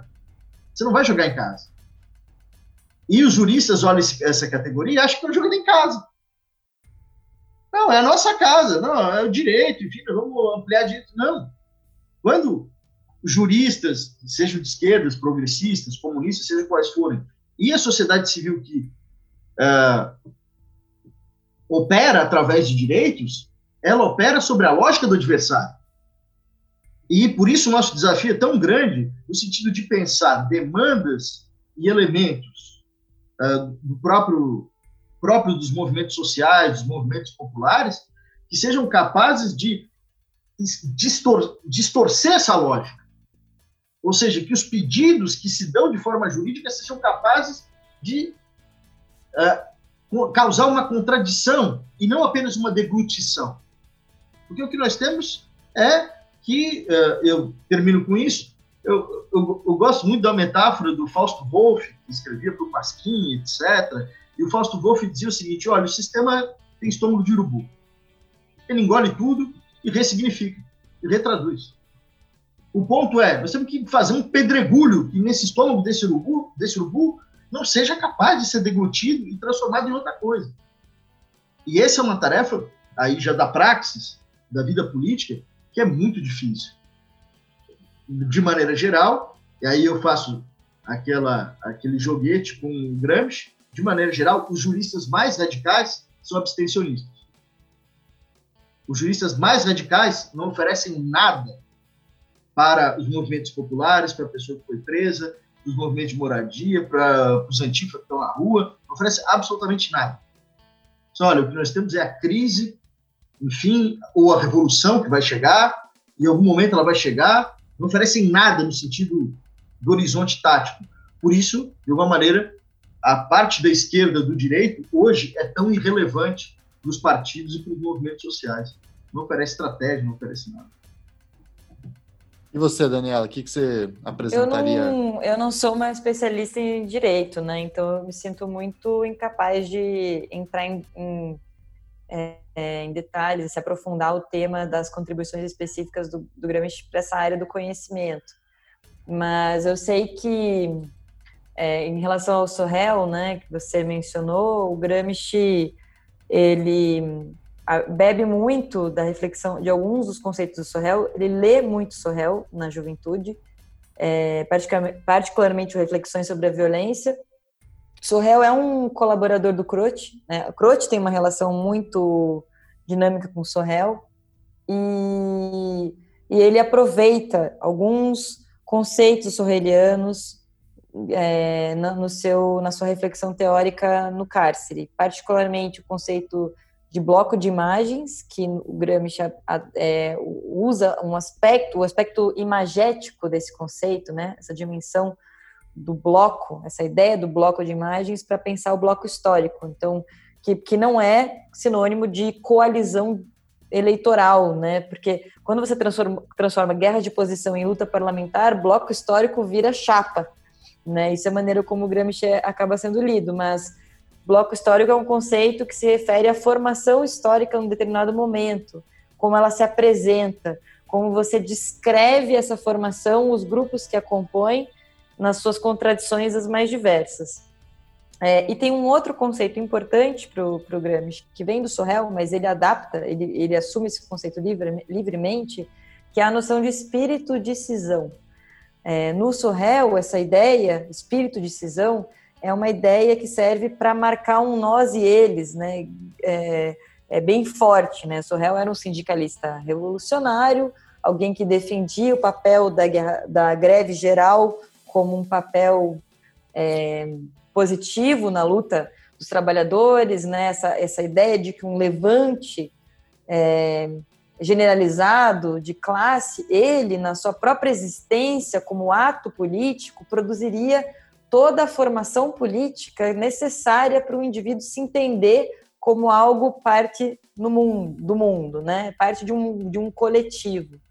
E que, é, e que também, ao mesmo tempo, conforma um espírito, uma noção do eu no mundo em contradição, em contraste com a ordem estabelecida e com os grupos dominantes é, essa ideia do espírito de cisão, ela permanece no Gramsci, mas ela é depurada desse sindicalismo intelectual do Sorrel.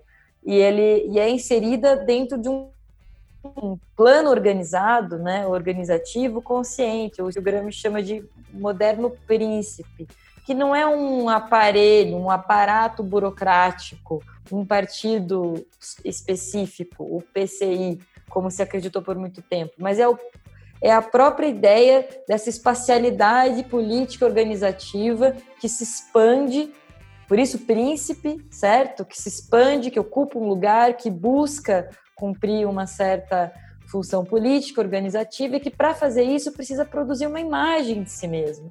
E precisa construir uma diferenciação dentro da existência social. E uma diferenciação com relação ao que existe, ao que está dado, ao que é dominante na política, é, eu, eu, imagino que o direito, de um ponto de vista gramsciano, precisa faz, se localizar também nessa esfera, precisa entender o que há de política dentro de si mesmo, não se imaginar fora ou acima da política, mas se entender como parte de, um, de uma espacialidade, de uma temporalidade política, portanto, em transformação permanente. Né? E acho que essa contribuição do lugar da política na esfera social, isso se, se, se pode absorver do Gramsci com bastante riqueza. Muito bem, muito bem. Então, tendo mais ou menos essa ideia mais geral, assim que a gente conversou é, sobre as contribuições ou os conceitos e a própria história do Gramsci, eu tenho uma pergunta que é dupla, para a gente ir também caminhando para a reta final do nosso programa, né? Primeiro, como é que o Gramsci chega no Brasil?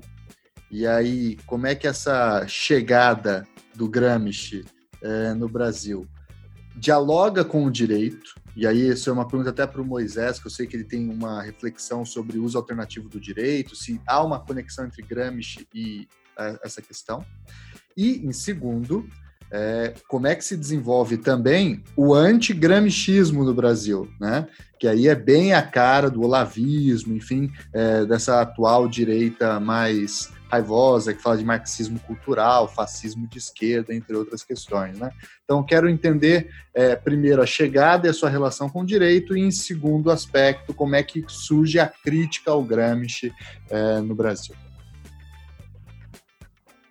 É, se tivesse que, que relatar a história de Gramsci no Brasil, por diversos autores que vão entrando, o que eu queria deixar aberto para também o Moisés explorar mais a fundo e, e a Daniela também, que, que, tem mais conhecimento também das dimensões em que isso ocorre, é, política e, e social na, nos estudos que vão se desenvolver no, do Gramscianismo no Brasil, ou do pensamento de Gramsci no Brasil, é importante só lembrar que ele chega a partir dos anos 70, com força a partir dos anos 70, e principalmente vai se desenvolvendo como um movimento nos anos 80 e 90, na medida que a gente está saindo do período ditatorial. E isso é muito importante porque muitas pessoas que vão desenvolver e aprender as categorias é, gramscianas, é, eles foram exilados na Europa. E eles estão na Europa e se dão de cara com esses pensamentos. É, esse, esse, esse pensamento se desenvolve sobre o que fazer em relação à política pelas esquerdas. Que é uma reflexão que agora as esquerdas, num período né, de 70 e 80, que também é de muita ofensiva nos anos 70 e 80, de uma direita muito agressiva também. E os partidos de esquerda começam a refletir, então, o que, que seria é, esse a posição dos comunistas ou socialistas é, em relação à democracia, o que seria a, a, posição dos comunistas socialistas em relação a essa ideia que existia é, de comparar entre a União Soviética ou o trabalho das esquerdas dentro dos países que são, e, e na visão deles, iam continuar sendo é, capitalistas por um bom tempo. Esses intelectuais que estão vendo lá os conflitos nos quais boa parte dos partidos se tornam partidos reformistas, não são mais partidos que nem aquele partido gramsciano, que se propunha a, a, pensar as dimensões mais difíceis de transformar a realidade né, na Itália do que na, na, na do que na, na Rússia czarista, mas que apesar das dificuldades acreditava na necessidade em fazer uma revolução e que a revolução era um, uma necessidade imediata, estratégica da sua organização política, é diferente desse pensamento de Gramsci. Essas esquerdas europeias vão refletir sobre como ter uma posição gradualista, como ter uma posição de gradualmente melhorar a sociedade, ou o Estado como ele está capitalista, para ganharmos é, direitos ou para ampliar a, as, nossas, as nossas funções. Nesse cenário, alguns intelectuais mais radicais que foram exilados pelo Brasil voltam, entre eles, eu vou citar aqui o nome de um, de um dos grandes pensadores, né, que é o Carlos Nelson Coutinho. O Carlos Nelson Coutinho, um dos maiores intelectuais sobre Gramsci no mundo, brasileiro, e que tem a obra dele né, traduzida no mundo inteiro, italiano, inglês, alemão, enfim, é, um, um, uma das, das, reorientações que esse intelectual vai fazer nos anos 70 e 80 é pensar, a, a partir de Gramsci, não mais a, a revolução ou o comunismo como a pauta principal sobre a qual os partidos de esquerda devem se orientar, mas a democracia. E daí um texto dele é a democracia como valor universal. Com isso, Carlos Alves Coutinho, que é um revolucionário comunista, não está rejeitando a ideia de transformar a sociedade em última análise mas ele coloca, de certa maneira, um peso central nessa reivindicação de democracia, principalmente lembrando o contexto que a gente está, que é ainda de ditadura, e saindo da ditadura. E nessa ideia de democracia, intelectuais juristas vão entrar junto com a ideia de que Gramsci pode ser um marco central para transformar o direito. Vamos lembrar que a gente teve, até 2007, o Código Civil era o Código Civil da década de 70, com muitos problemas. Né? É, a, a, o, todo, todo o processo de arcabouço jurídico ele se adaptou muito bem à ditadura. E a gente tinha que pensar, a partir do direito agora, como fazer essa transição para uma democracia. E os juristas vão beber dessa fonte e dialogar com vários intelectuais gramscianos, principalmente a, a vertente mais radical, para pensar o direito, então, como um campo de luta, no qual a gente ressignifica o direito, e agora a gente dá ao direito uma noção de guerra de posição. A gente melhora as conquistas dentro do Estado para ampliar os direitos e garantias da população brasileira. E isso tem sido feito de maneira muito intensa por intelectuais de esquerda, alguns deles que eram gramscianos, outros que não eram gramscianos, alguns que participavam diretamente do movimento uh, é, do, do, do direito alternativo, outros que eram próximos, em, por exemplo, categorias que surgem na Constituição, como é, a dignidade da pessoa humana, categorias como a função social da propriedade, a função social do contrato. Todos esses elementos no direito vão aparecer para os brasileiros e para os juristas brasileiros como elementos de combate no qual vai se tentar modificar aqueles, aqueles elementos que eles criticavam muito, que era o positivismo, o positivismo rígido, para adequar a uma nova sociedade democrática e principalmente para trazer uma, uma melhora né, na, na, pelo menos a partir do que o direito pode fazer, da situação das classes populares e marginalizadas no Brasil. Né? Então, está articulado a todo um contexto de lutas sociais, a um contexto de fim da democracia, começo da, da, da das, das, lutas é, gerais, e é nesse cenário que Gramsci entra no direito no Brasil. Né? Ele entra pelos intelectuais é, lutando pela democracia, dentro de vários partidos diferentes, mas no direito ele vai ganhar essa essa é, é, essa entoação. Né? Abrindo um pouco para E aí, Moisés? Ah, eu, tô, eu vou emendar aqui. Estou super é, contemplada pelo Vitor e, e só dizer que é, o Gramsci no Brasil ele se torna parte do léxico político, né? A direita e a esquerda é, é quase como parte da linguagem política nossa usar esses conceitos, remeter a ele, disputar o seu lugar para o bem e para o mal. E, e, isso é uma operação que tem a ver com a nossa transição da ditadura para a democracia. Não é uma coisa que só acontece no Brasil, é uma coisa que é latino-americana.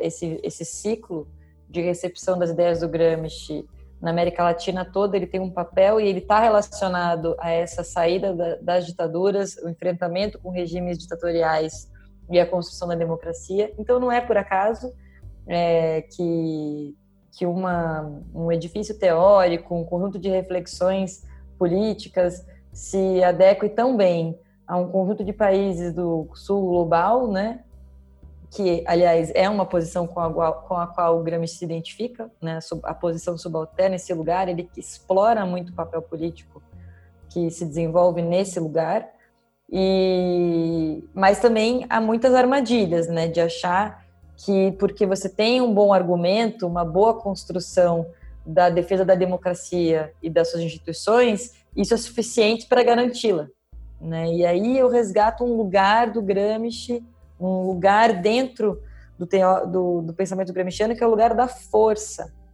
que ele é muito subestimado, inclusive por gramscianos.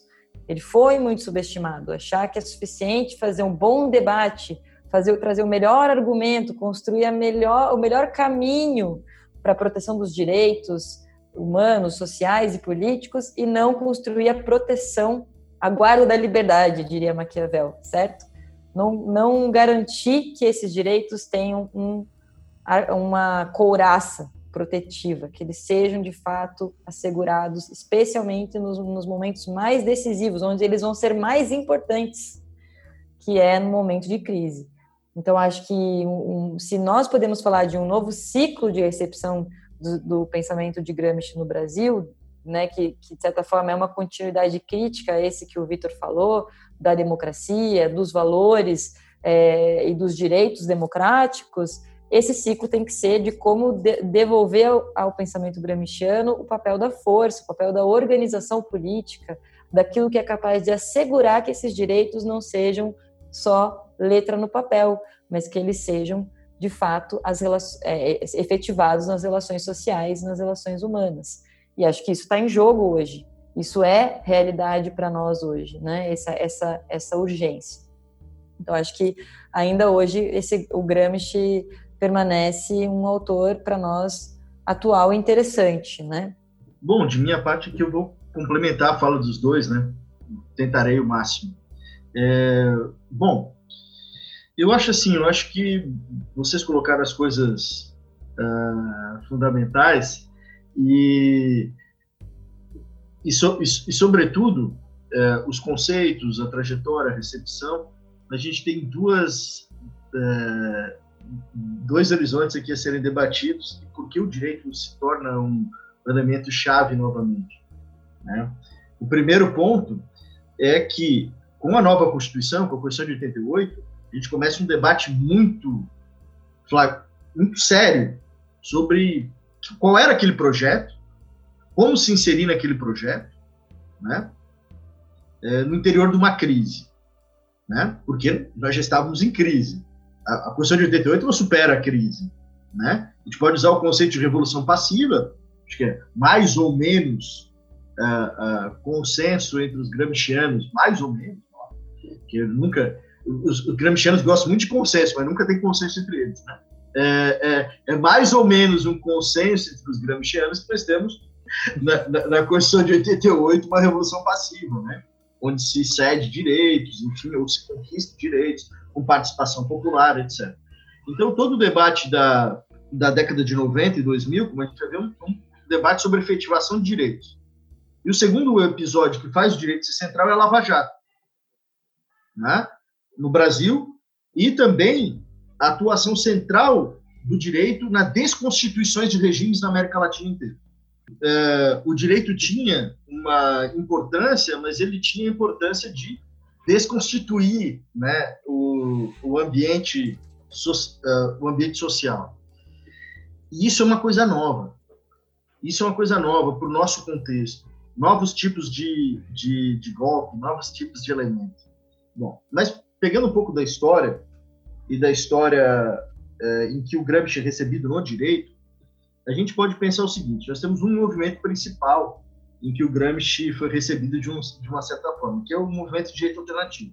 E mais uma vez, o movimento de direito alternativo tem muitos problemas que são difíceis de, de resolver, porque é um movimento múltiplo, com muitos atores, é, com concepções políticas sociais, teóricas, por vezes brutalmente distintas, brutalmente distintas, mas estavam dentro de um grande guarda-chuva. E esse grande guarda-chuva, a gente pode pensar em elementos anteriores à Constituição de 88. Né? Se a gente pensar nas contribuições, por exemplo, do Oscar Correas, recém-falecido, né, jurista argentino radicado no México, é, que tem uma contribuição interessantíssima na apreensão do Gramsci, né? que ele usa o Gramsci, a teoria da hegemonia, para aferir a efetividade das normas. Né? Ele vai dizer que as normas são mais ou menos efetivas a depender do contexto de luta por significação dela e, no segundo lugar, a sua incidência na realidade. Então, uma norma só será efetiva se ela for hegemônica, de uma certa maneira. E aí ele começa a fazer uma teorização sobre isso, como a gente pode lutar, claro, não só pelo direito, mas tem uma esfera de lutar pela significação hegemônica por dentro do direito. Né? Na América Latina, Oscar Correia.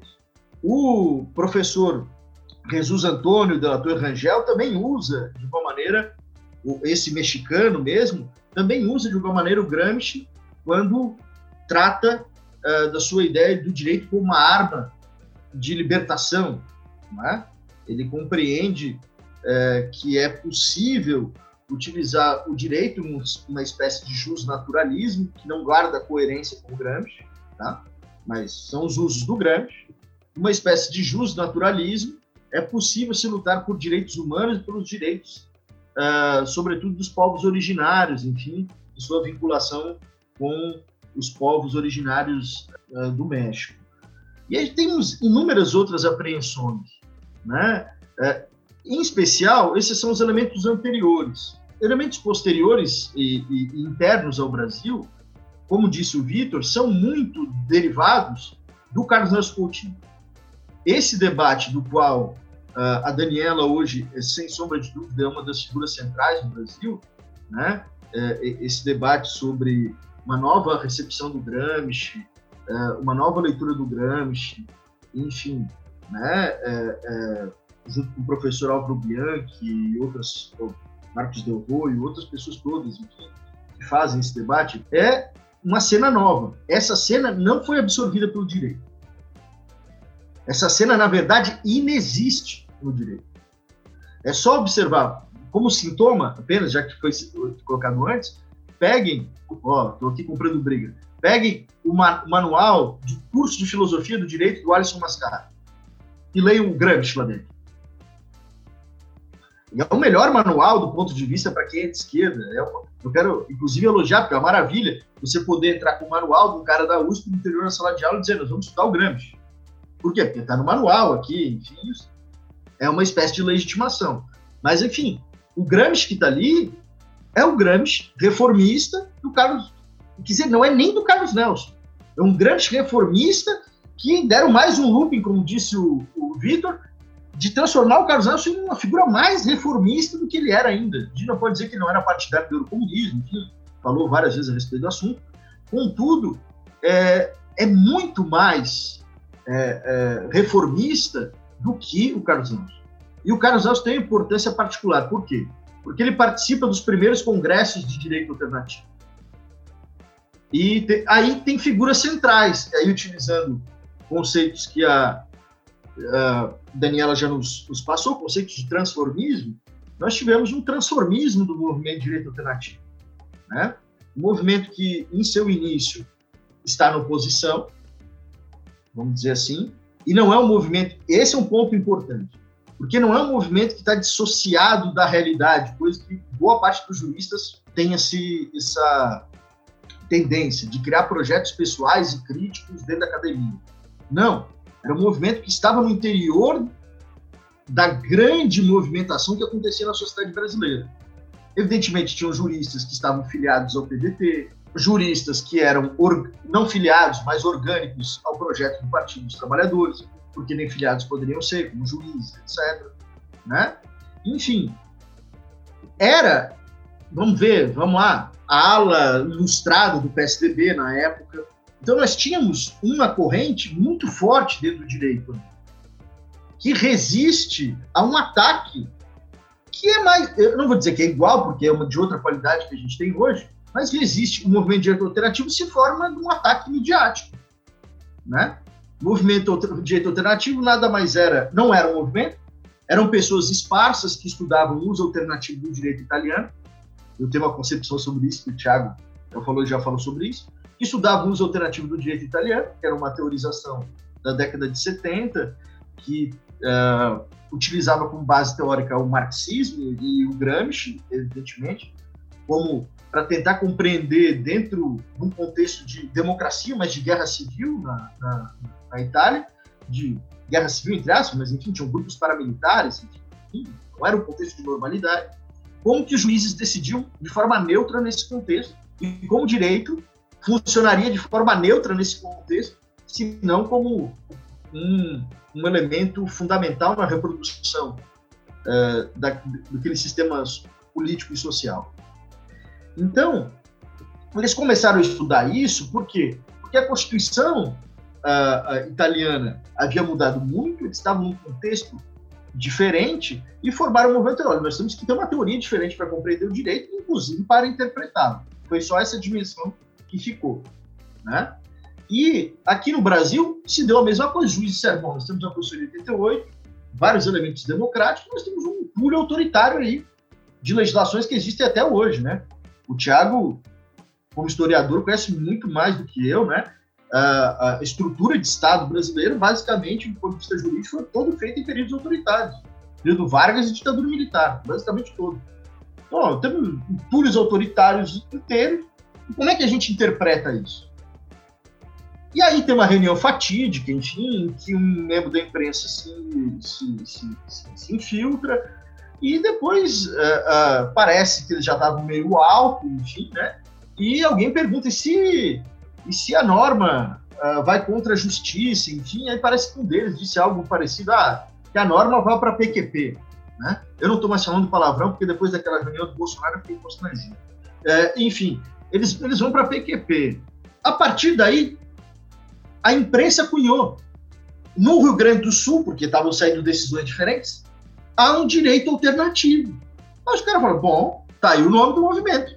E perseguiram esses magistrados, perseguiram o, o, o, os promotores públicos, né? tentaram entrar com, com, com, as, com processos administrativos para exonerá-los. Enfim, foi um negócio, não foi um negócio fácil. Então, primeira reunião de direito alternativo é uma reunião de solidariedade a esses camaradas que estavam sendo atacados pela mídia, tradicional nesse caso. Então veja que algumas coisas, enfim, né, é, tem alguma correlação histórica. E feito isso, começou a se notar que nós tínhamos um movimento, mas não tínhamos uma teoria. Tínhamos um movimento, mas não tinha uma teoria. Aí isso começou a se gestar, sobretudo, trazendo pessoas de outras áreas, Carlos Nelson Coutinho é um deles, Leandro Ponder também, se eu não estou enganado, também fez parte.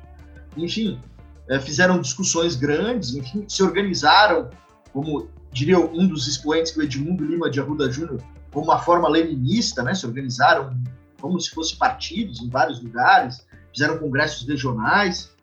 E aqui o Edmundo faz, talvez naquele direito de mudança social, faz a categorização principal que acabou ficando, né, do Gramsci mesmo.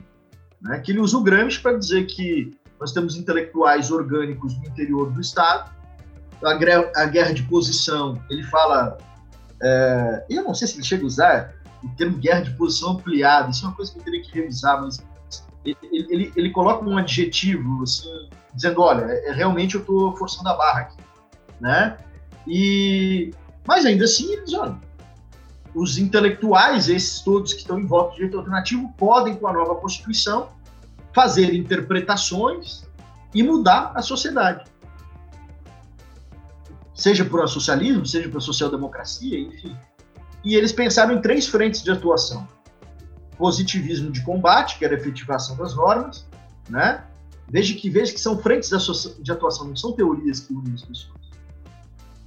É uma coisa muito interessante isso. É Até poder... que se discutir se há uma teoria de fato ali por trás. Né? Exato, exato. Aí eles discutem a paternidade do movimento, né? É, o Hamilton Bueno de Carvalho, é, que tinha um, um, texto muito importante que era o justnaturalismo de caminhada, né? A ideia de ser capaz de alterar o sistema jurídico-político é, através de, de, de, direitos humanos, enfim. O Edmundo, que eu já ia citar, o Volkmer, outros professores. Aqui no Paraná, aí no Paraná, né, uma, uma, uma influência importante né, de vários juristas, Wilson Ramos Filho, é, de alguma maneira, né, vai lá, Clemerson Cleve, Faquin, né, como sujeito de direito alternativo no direito civil, principal referência. Bom, em resumo aqui, é que esse, esse movimento acompanhou a sua história, meu amigo. Esse movimento se transformou. Tanto transformações moleculares, como são grandes, como transformação de bloco. Né? É, as moleculares, e eles mesmos falam isso, eles ficaram ricos. A grande maioria deles ou viraram desembargadores, um está no STF e outros ficaram ricos. Donos de faculdades que exploram os professores. E não só aí no Paraná, em Catarina, em vários lugares. Então, eles ficaram ricos. Isso é, parece um argumento rasteiro, mas é difícil dizer que isso não os mudou. Né? Isso é difícil dizer que não os mudou. Então, isso os mudou. E, e eles falam isso abertamente. O Edmundo, que é o mais aberto em relação a isso, disse, ah, todo, todo mundo rico, então isso mudou todo mundo. Mas, teoricamente, o Edmundo dizia que era possível esses intelectuais orgânicos lutarem pelo interior do direito do Estado. Bom, o direito do movimento alternativo se reduz depois se torna um movimento funcionalista. Sobretudo com a chegada do PT ao poder, não faz mais sentido você falar em novo direito, um direito que nasce da rua, ou um direito que nasce do povo, como diria o Jesus, uh, o direito achado na rua, né, o direito que nasce do povo, como dizia Jesus, uh, um pluralismo jurídico insurgente ou direito insurgente, nada mais disso fazia sentido. Né? Nada mais disso fazia sentido dentro daquele projeto histórico. É, eu e sempre tenho eu... muito medo dessas teorias que falam daquilo que brota espontaneamente do povo, é, de forma de baixo, sem intromissão do Estado, porque pode brotar lá na fazenda de café também, pode brotar lá no sertão do Coronel, tudo brota espontaneamente nessas regiões também, né, Moisés? Sim, sim. Não, é, mas é, é mais um, um, um, elemento de apontar talvez uma outra fonte de direito do que não, obviamente, a fonte estatal, né? Eu acho que tem mais um, papel propagandista, né? É, é, essa é a minha impressão, né? Porque quando a gente vai ver as teorizações, são mais das vezes teorizações justnaturalistas, propriamente dita, do que teorizações de sentido organicistas, autoritárias, etc. Né? Pelo menos é a minha impressão. Mas, mas para finalizar, de minha parte, a questão é que os alternativos do direito é, que eu dizia que é muito, tem sido utilizado hoje, e eu queria só terminar com isso porque é relevante para o nosso contexto atual. O nosso contexto atual, no âmbito do direito, tem se discutido que foi o direito alternativo reproduzido pela mídia tradicional. Reinaldo Azevedo falando no programa dele. Que o direito alternativo lá atrás começou com a desestabilização da jurisprudência que nos levou hoje a Lava Jato e, e a prisão do Lula e tudo isso está acontecendo. Isso é uma impostura intelectual completa, completa, reproduzida por figuras muito importantes aí. Porque isso é não ler o que os alternativos do direito dizia. Os alternativos do direito dizia, olha, não somos nós que colocamos a, a instabilidade na jurisprudência. Não somos nós que colocamos a estabilidade na sociedade. A sociedade é prenha de lutas sociais. Em certos momentos, as fontes se desfiguram, vem para um lado, vem para o outro. Estudando o professor Espanha, eu gosto muito dessa teorização dele. Diz, olha, quando a fonte se movimenta muito, você vê que a sociedade se movimentou para cacete. então, é, então, quando a interpretação muda muito, é que a sociedade também está tá te levando a um extremo que você é obrigado a fazer certas coisas que não eram necessárias fazer antes. Então, não foi uma teoria de juristas da década de 90 que fez isso. E os alternativos do direito mostra isso, dizendo, olha, a interpretação ela está associada à luta social e luta de classe.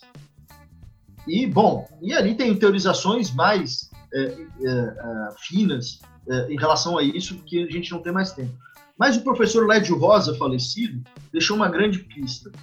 Ele disse o seguinte: olha, nós no Brasil, o professor Lédio Rosa tem um pequeno texto uh, sobre direito alternativo, um pequeno texto mesmo de, de apresentação, e tenho a tese dele feita na Espanha, uh, que não sei porque ele deu o nome de introdução ao direito alternativo, não tem nada de introdução, é uma tese sobre a história desses movimentos, né? E no final da, da tese, eu não consegui conversar com ele porque ele faleceu antes, infelizmente, né? No final dessa tese, ele fala, ele fala o seguinte: olha, a recepção que fizemos no Brasil é horrorosa porque transformamos uso alternativo do direito em hermenêutica jurídica. E, na verdade, o uso alternativo do direito estava associado ao movimento do Partido Comunista Italiano, estava associado a um horizonte de transformação eurocomunista. E por isso virou garantismo. Se, se você olhar, nós estávamos num horizonte de transformação, vamos dizer, a partir da Constituição de 88, talvez no máximo que a gente pudesse social-democrata, e depois vira um, so, um social-liberalismo, e agora nós estamos. Todo mundo que era contra a Constituição estava agarrado nela, assim, é, dizendo: olha, meu Deus do céu, é a Constituição. Né? Então, é uma trajetória em que o Gramsci é absorvido nessas lutas, e o Gramsci, curiosamente, é um autor que nós temos muitas teses no direito, mas assim, talvez pela, pelas minhas limitações e também uh, pelas condições de trabalho que foram dadas naquele tempo, é muito surpreendente que talvez o único trabalho que tenha tentado, eu não sei se eu consegui, tenha tentado fazer essa reconstituição que os autores fizeram sobre outros conceitos de Gramsci, não tem no direito. Né? Nós não temos paralelo no direito. Eu, honestamente, eu não tinha em quem me apoiar. A gente tinha que olhar outros autores da ciência social, da ciência política, que posteavam essa situação. E no Gramsci, não. No Gramsci, o que imperou foi, de alguma maneira, um uso criativo, se você quiser, um uso arbitrário, que, é, de alguma maneira, tem o seu, sua falência é, hoje, e é só olhar os seus principais atores. Muito bem, muito bem. Acho que com isso a gente consegue ter aí um guarda-chuva suficientemente amplo para não nos molhar nessa chuva de burrice que está normalmente é, associada ao nome de Gramsci, né? Aqui a gente consegue então conhecer pelo menos boa parte é, dos conceitos, algumas das suas ideias, pelo menos, um, é uma bela iniciação, digamos, ao pensamento gramsciano. E aí eu queria passar, obviamente, para as nossas sugestões, indicações de textos, enfim, para o nosso ouvinte que tem interesse, eventualmente, em continuar estudando. Eu vou começar dessa vez, eu vou começar com um livro que na verdade é uma antologia de textos, onde tem quatro ou cinco textos do Gramsci, é muito conhecido e é baratinho, que foi publicado pela Boitempo, que é As Armas da Crítica, é, Antologia do Pensamento de Esquerda. Lá tem um texto sobre o conceito de revolução passiva, é, tem, e é bem curto, é bem iniciante mesmo para quem está querendo, enfim, avançar um pouquinho mais nessa discussão, que é o meu caso, por exemplo, que conheço pouco é, de Gramsci, como falava para os meus colegas, a última vez que eu tinha lido Gramsci foi em 2008, então foi interessante voltar a revisitar. E associado aí a essa indicação, só que de um ponto de vista muito diferente ideológico, e, mas é uma, um personagem que cita Gramsci em alguns pontos e, e, e trabalha com um contexto especialmente italiano em que o Gramsci está se desenvolvendo. Eu tenho uma recomendação que é a autobiografia do Norberto Bobbio, chama Uma Vida Política. É, o Bobbio, que é um liberal, é, não, ou seja, está longe do campo teórico do Gramsci, está longe do campo político do Gramsci, mas os dois estavam juntos no âmbito do antifascismo.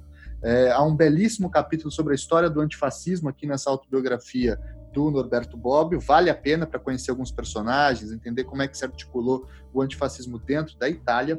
E lá no finalzinho também ele também ele fala um pouquinho sobre o Gramsci é, e sobre outras questões. Então fica aí essa indicação de um jurista é, antifascista.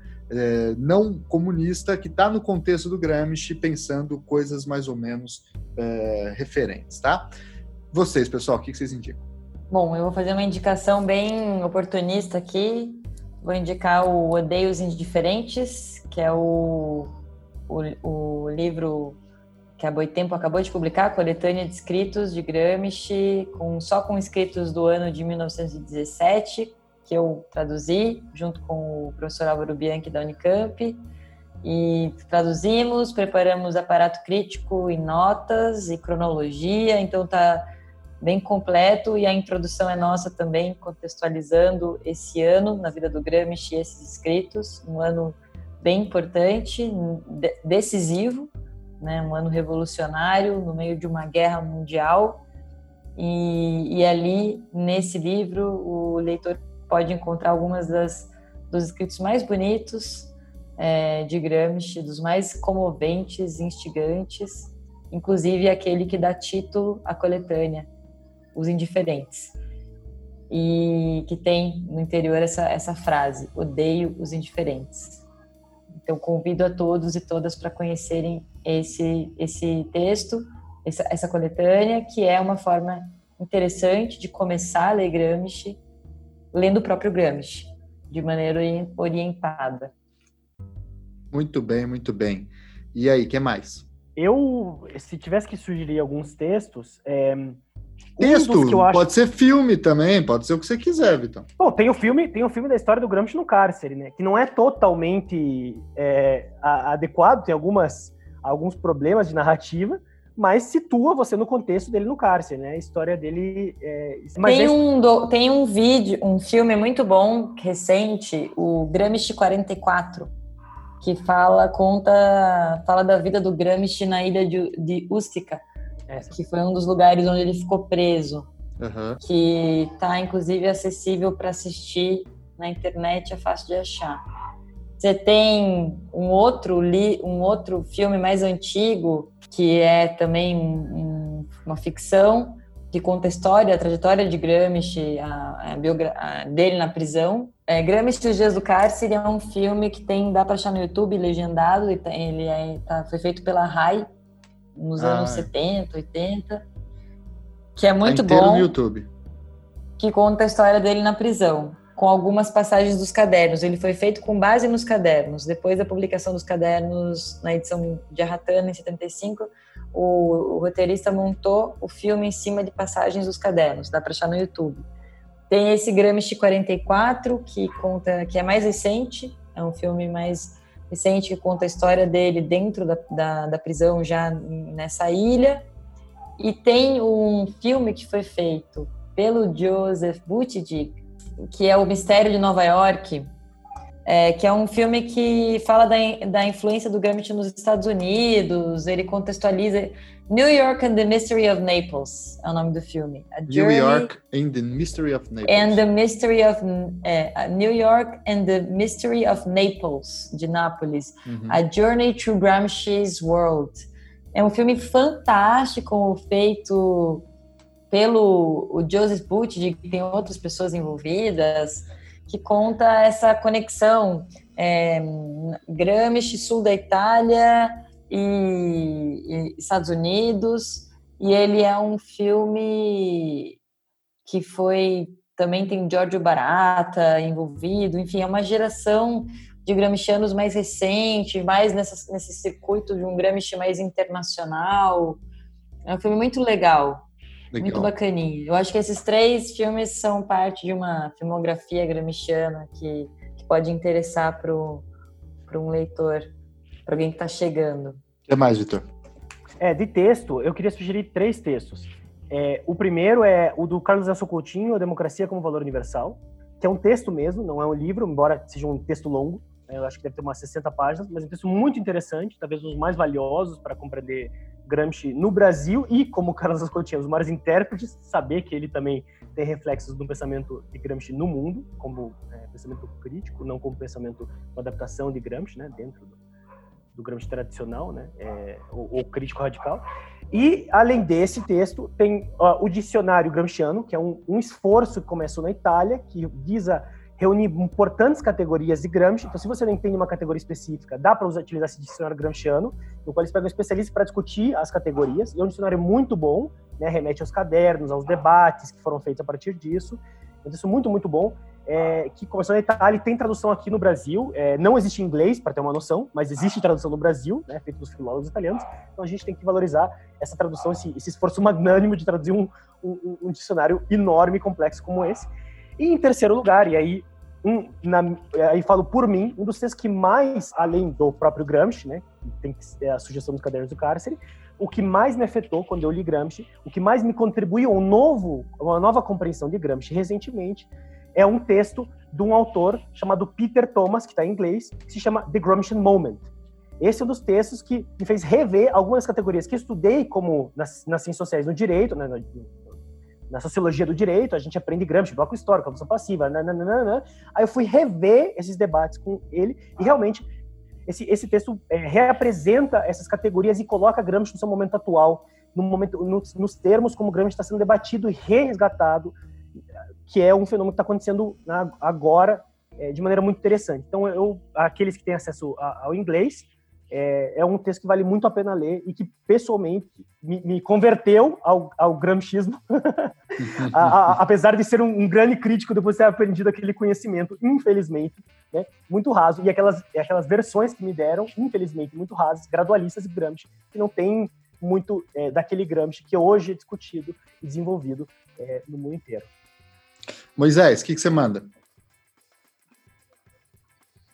Olha, eu acho que para completar talvez o que o porque como vocês, eu acho que eu vi um vídeo da Daniela esses dias falando sobre isso, depois do, não sei se foi no próprio próprio evento de divulgação do, do Odeios Indiferentes, sobre como começar a ler Gramsci, né?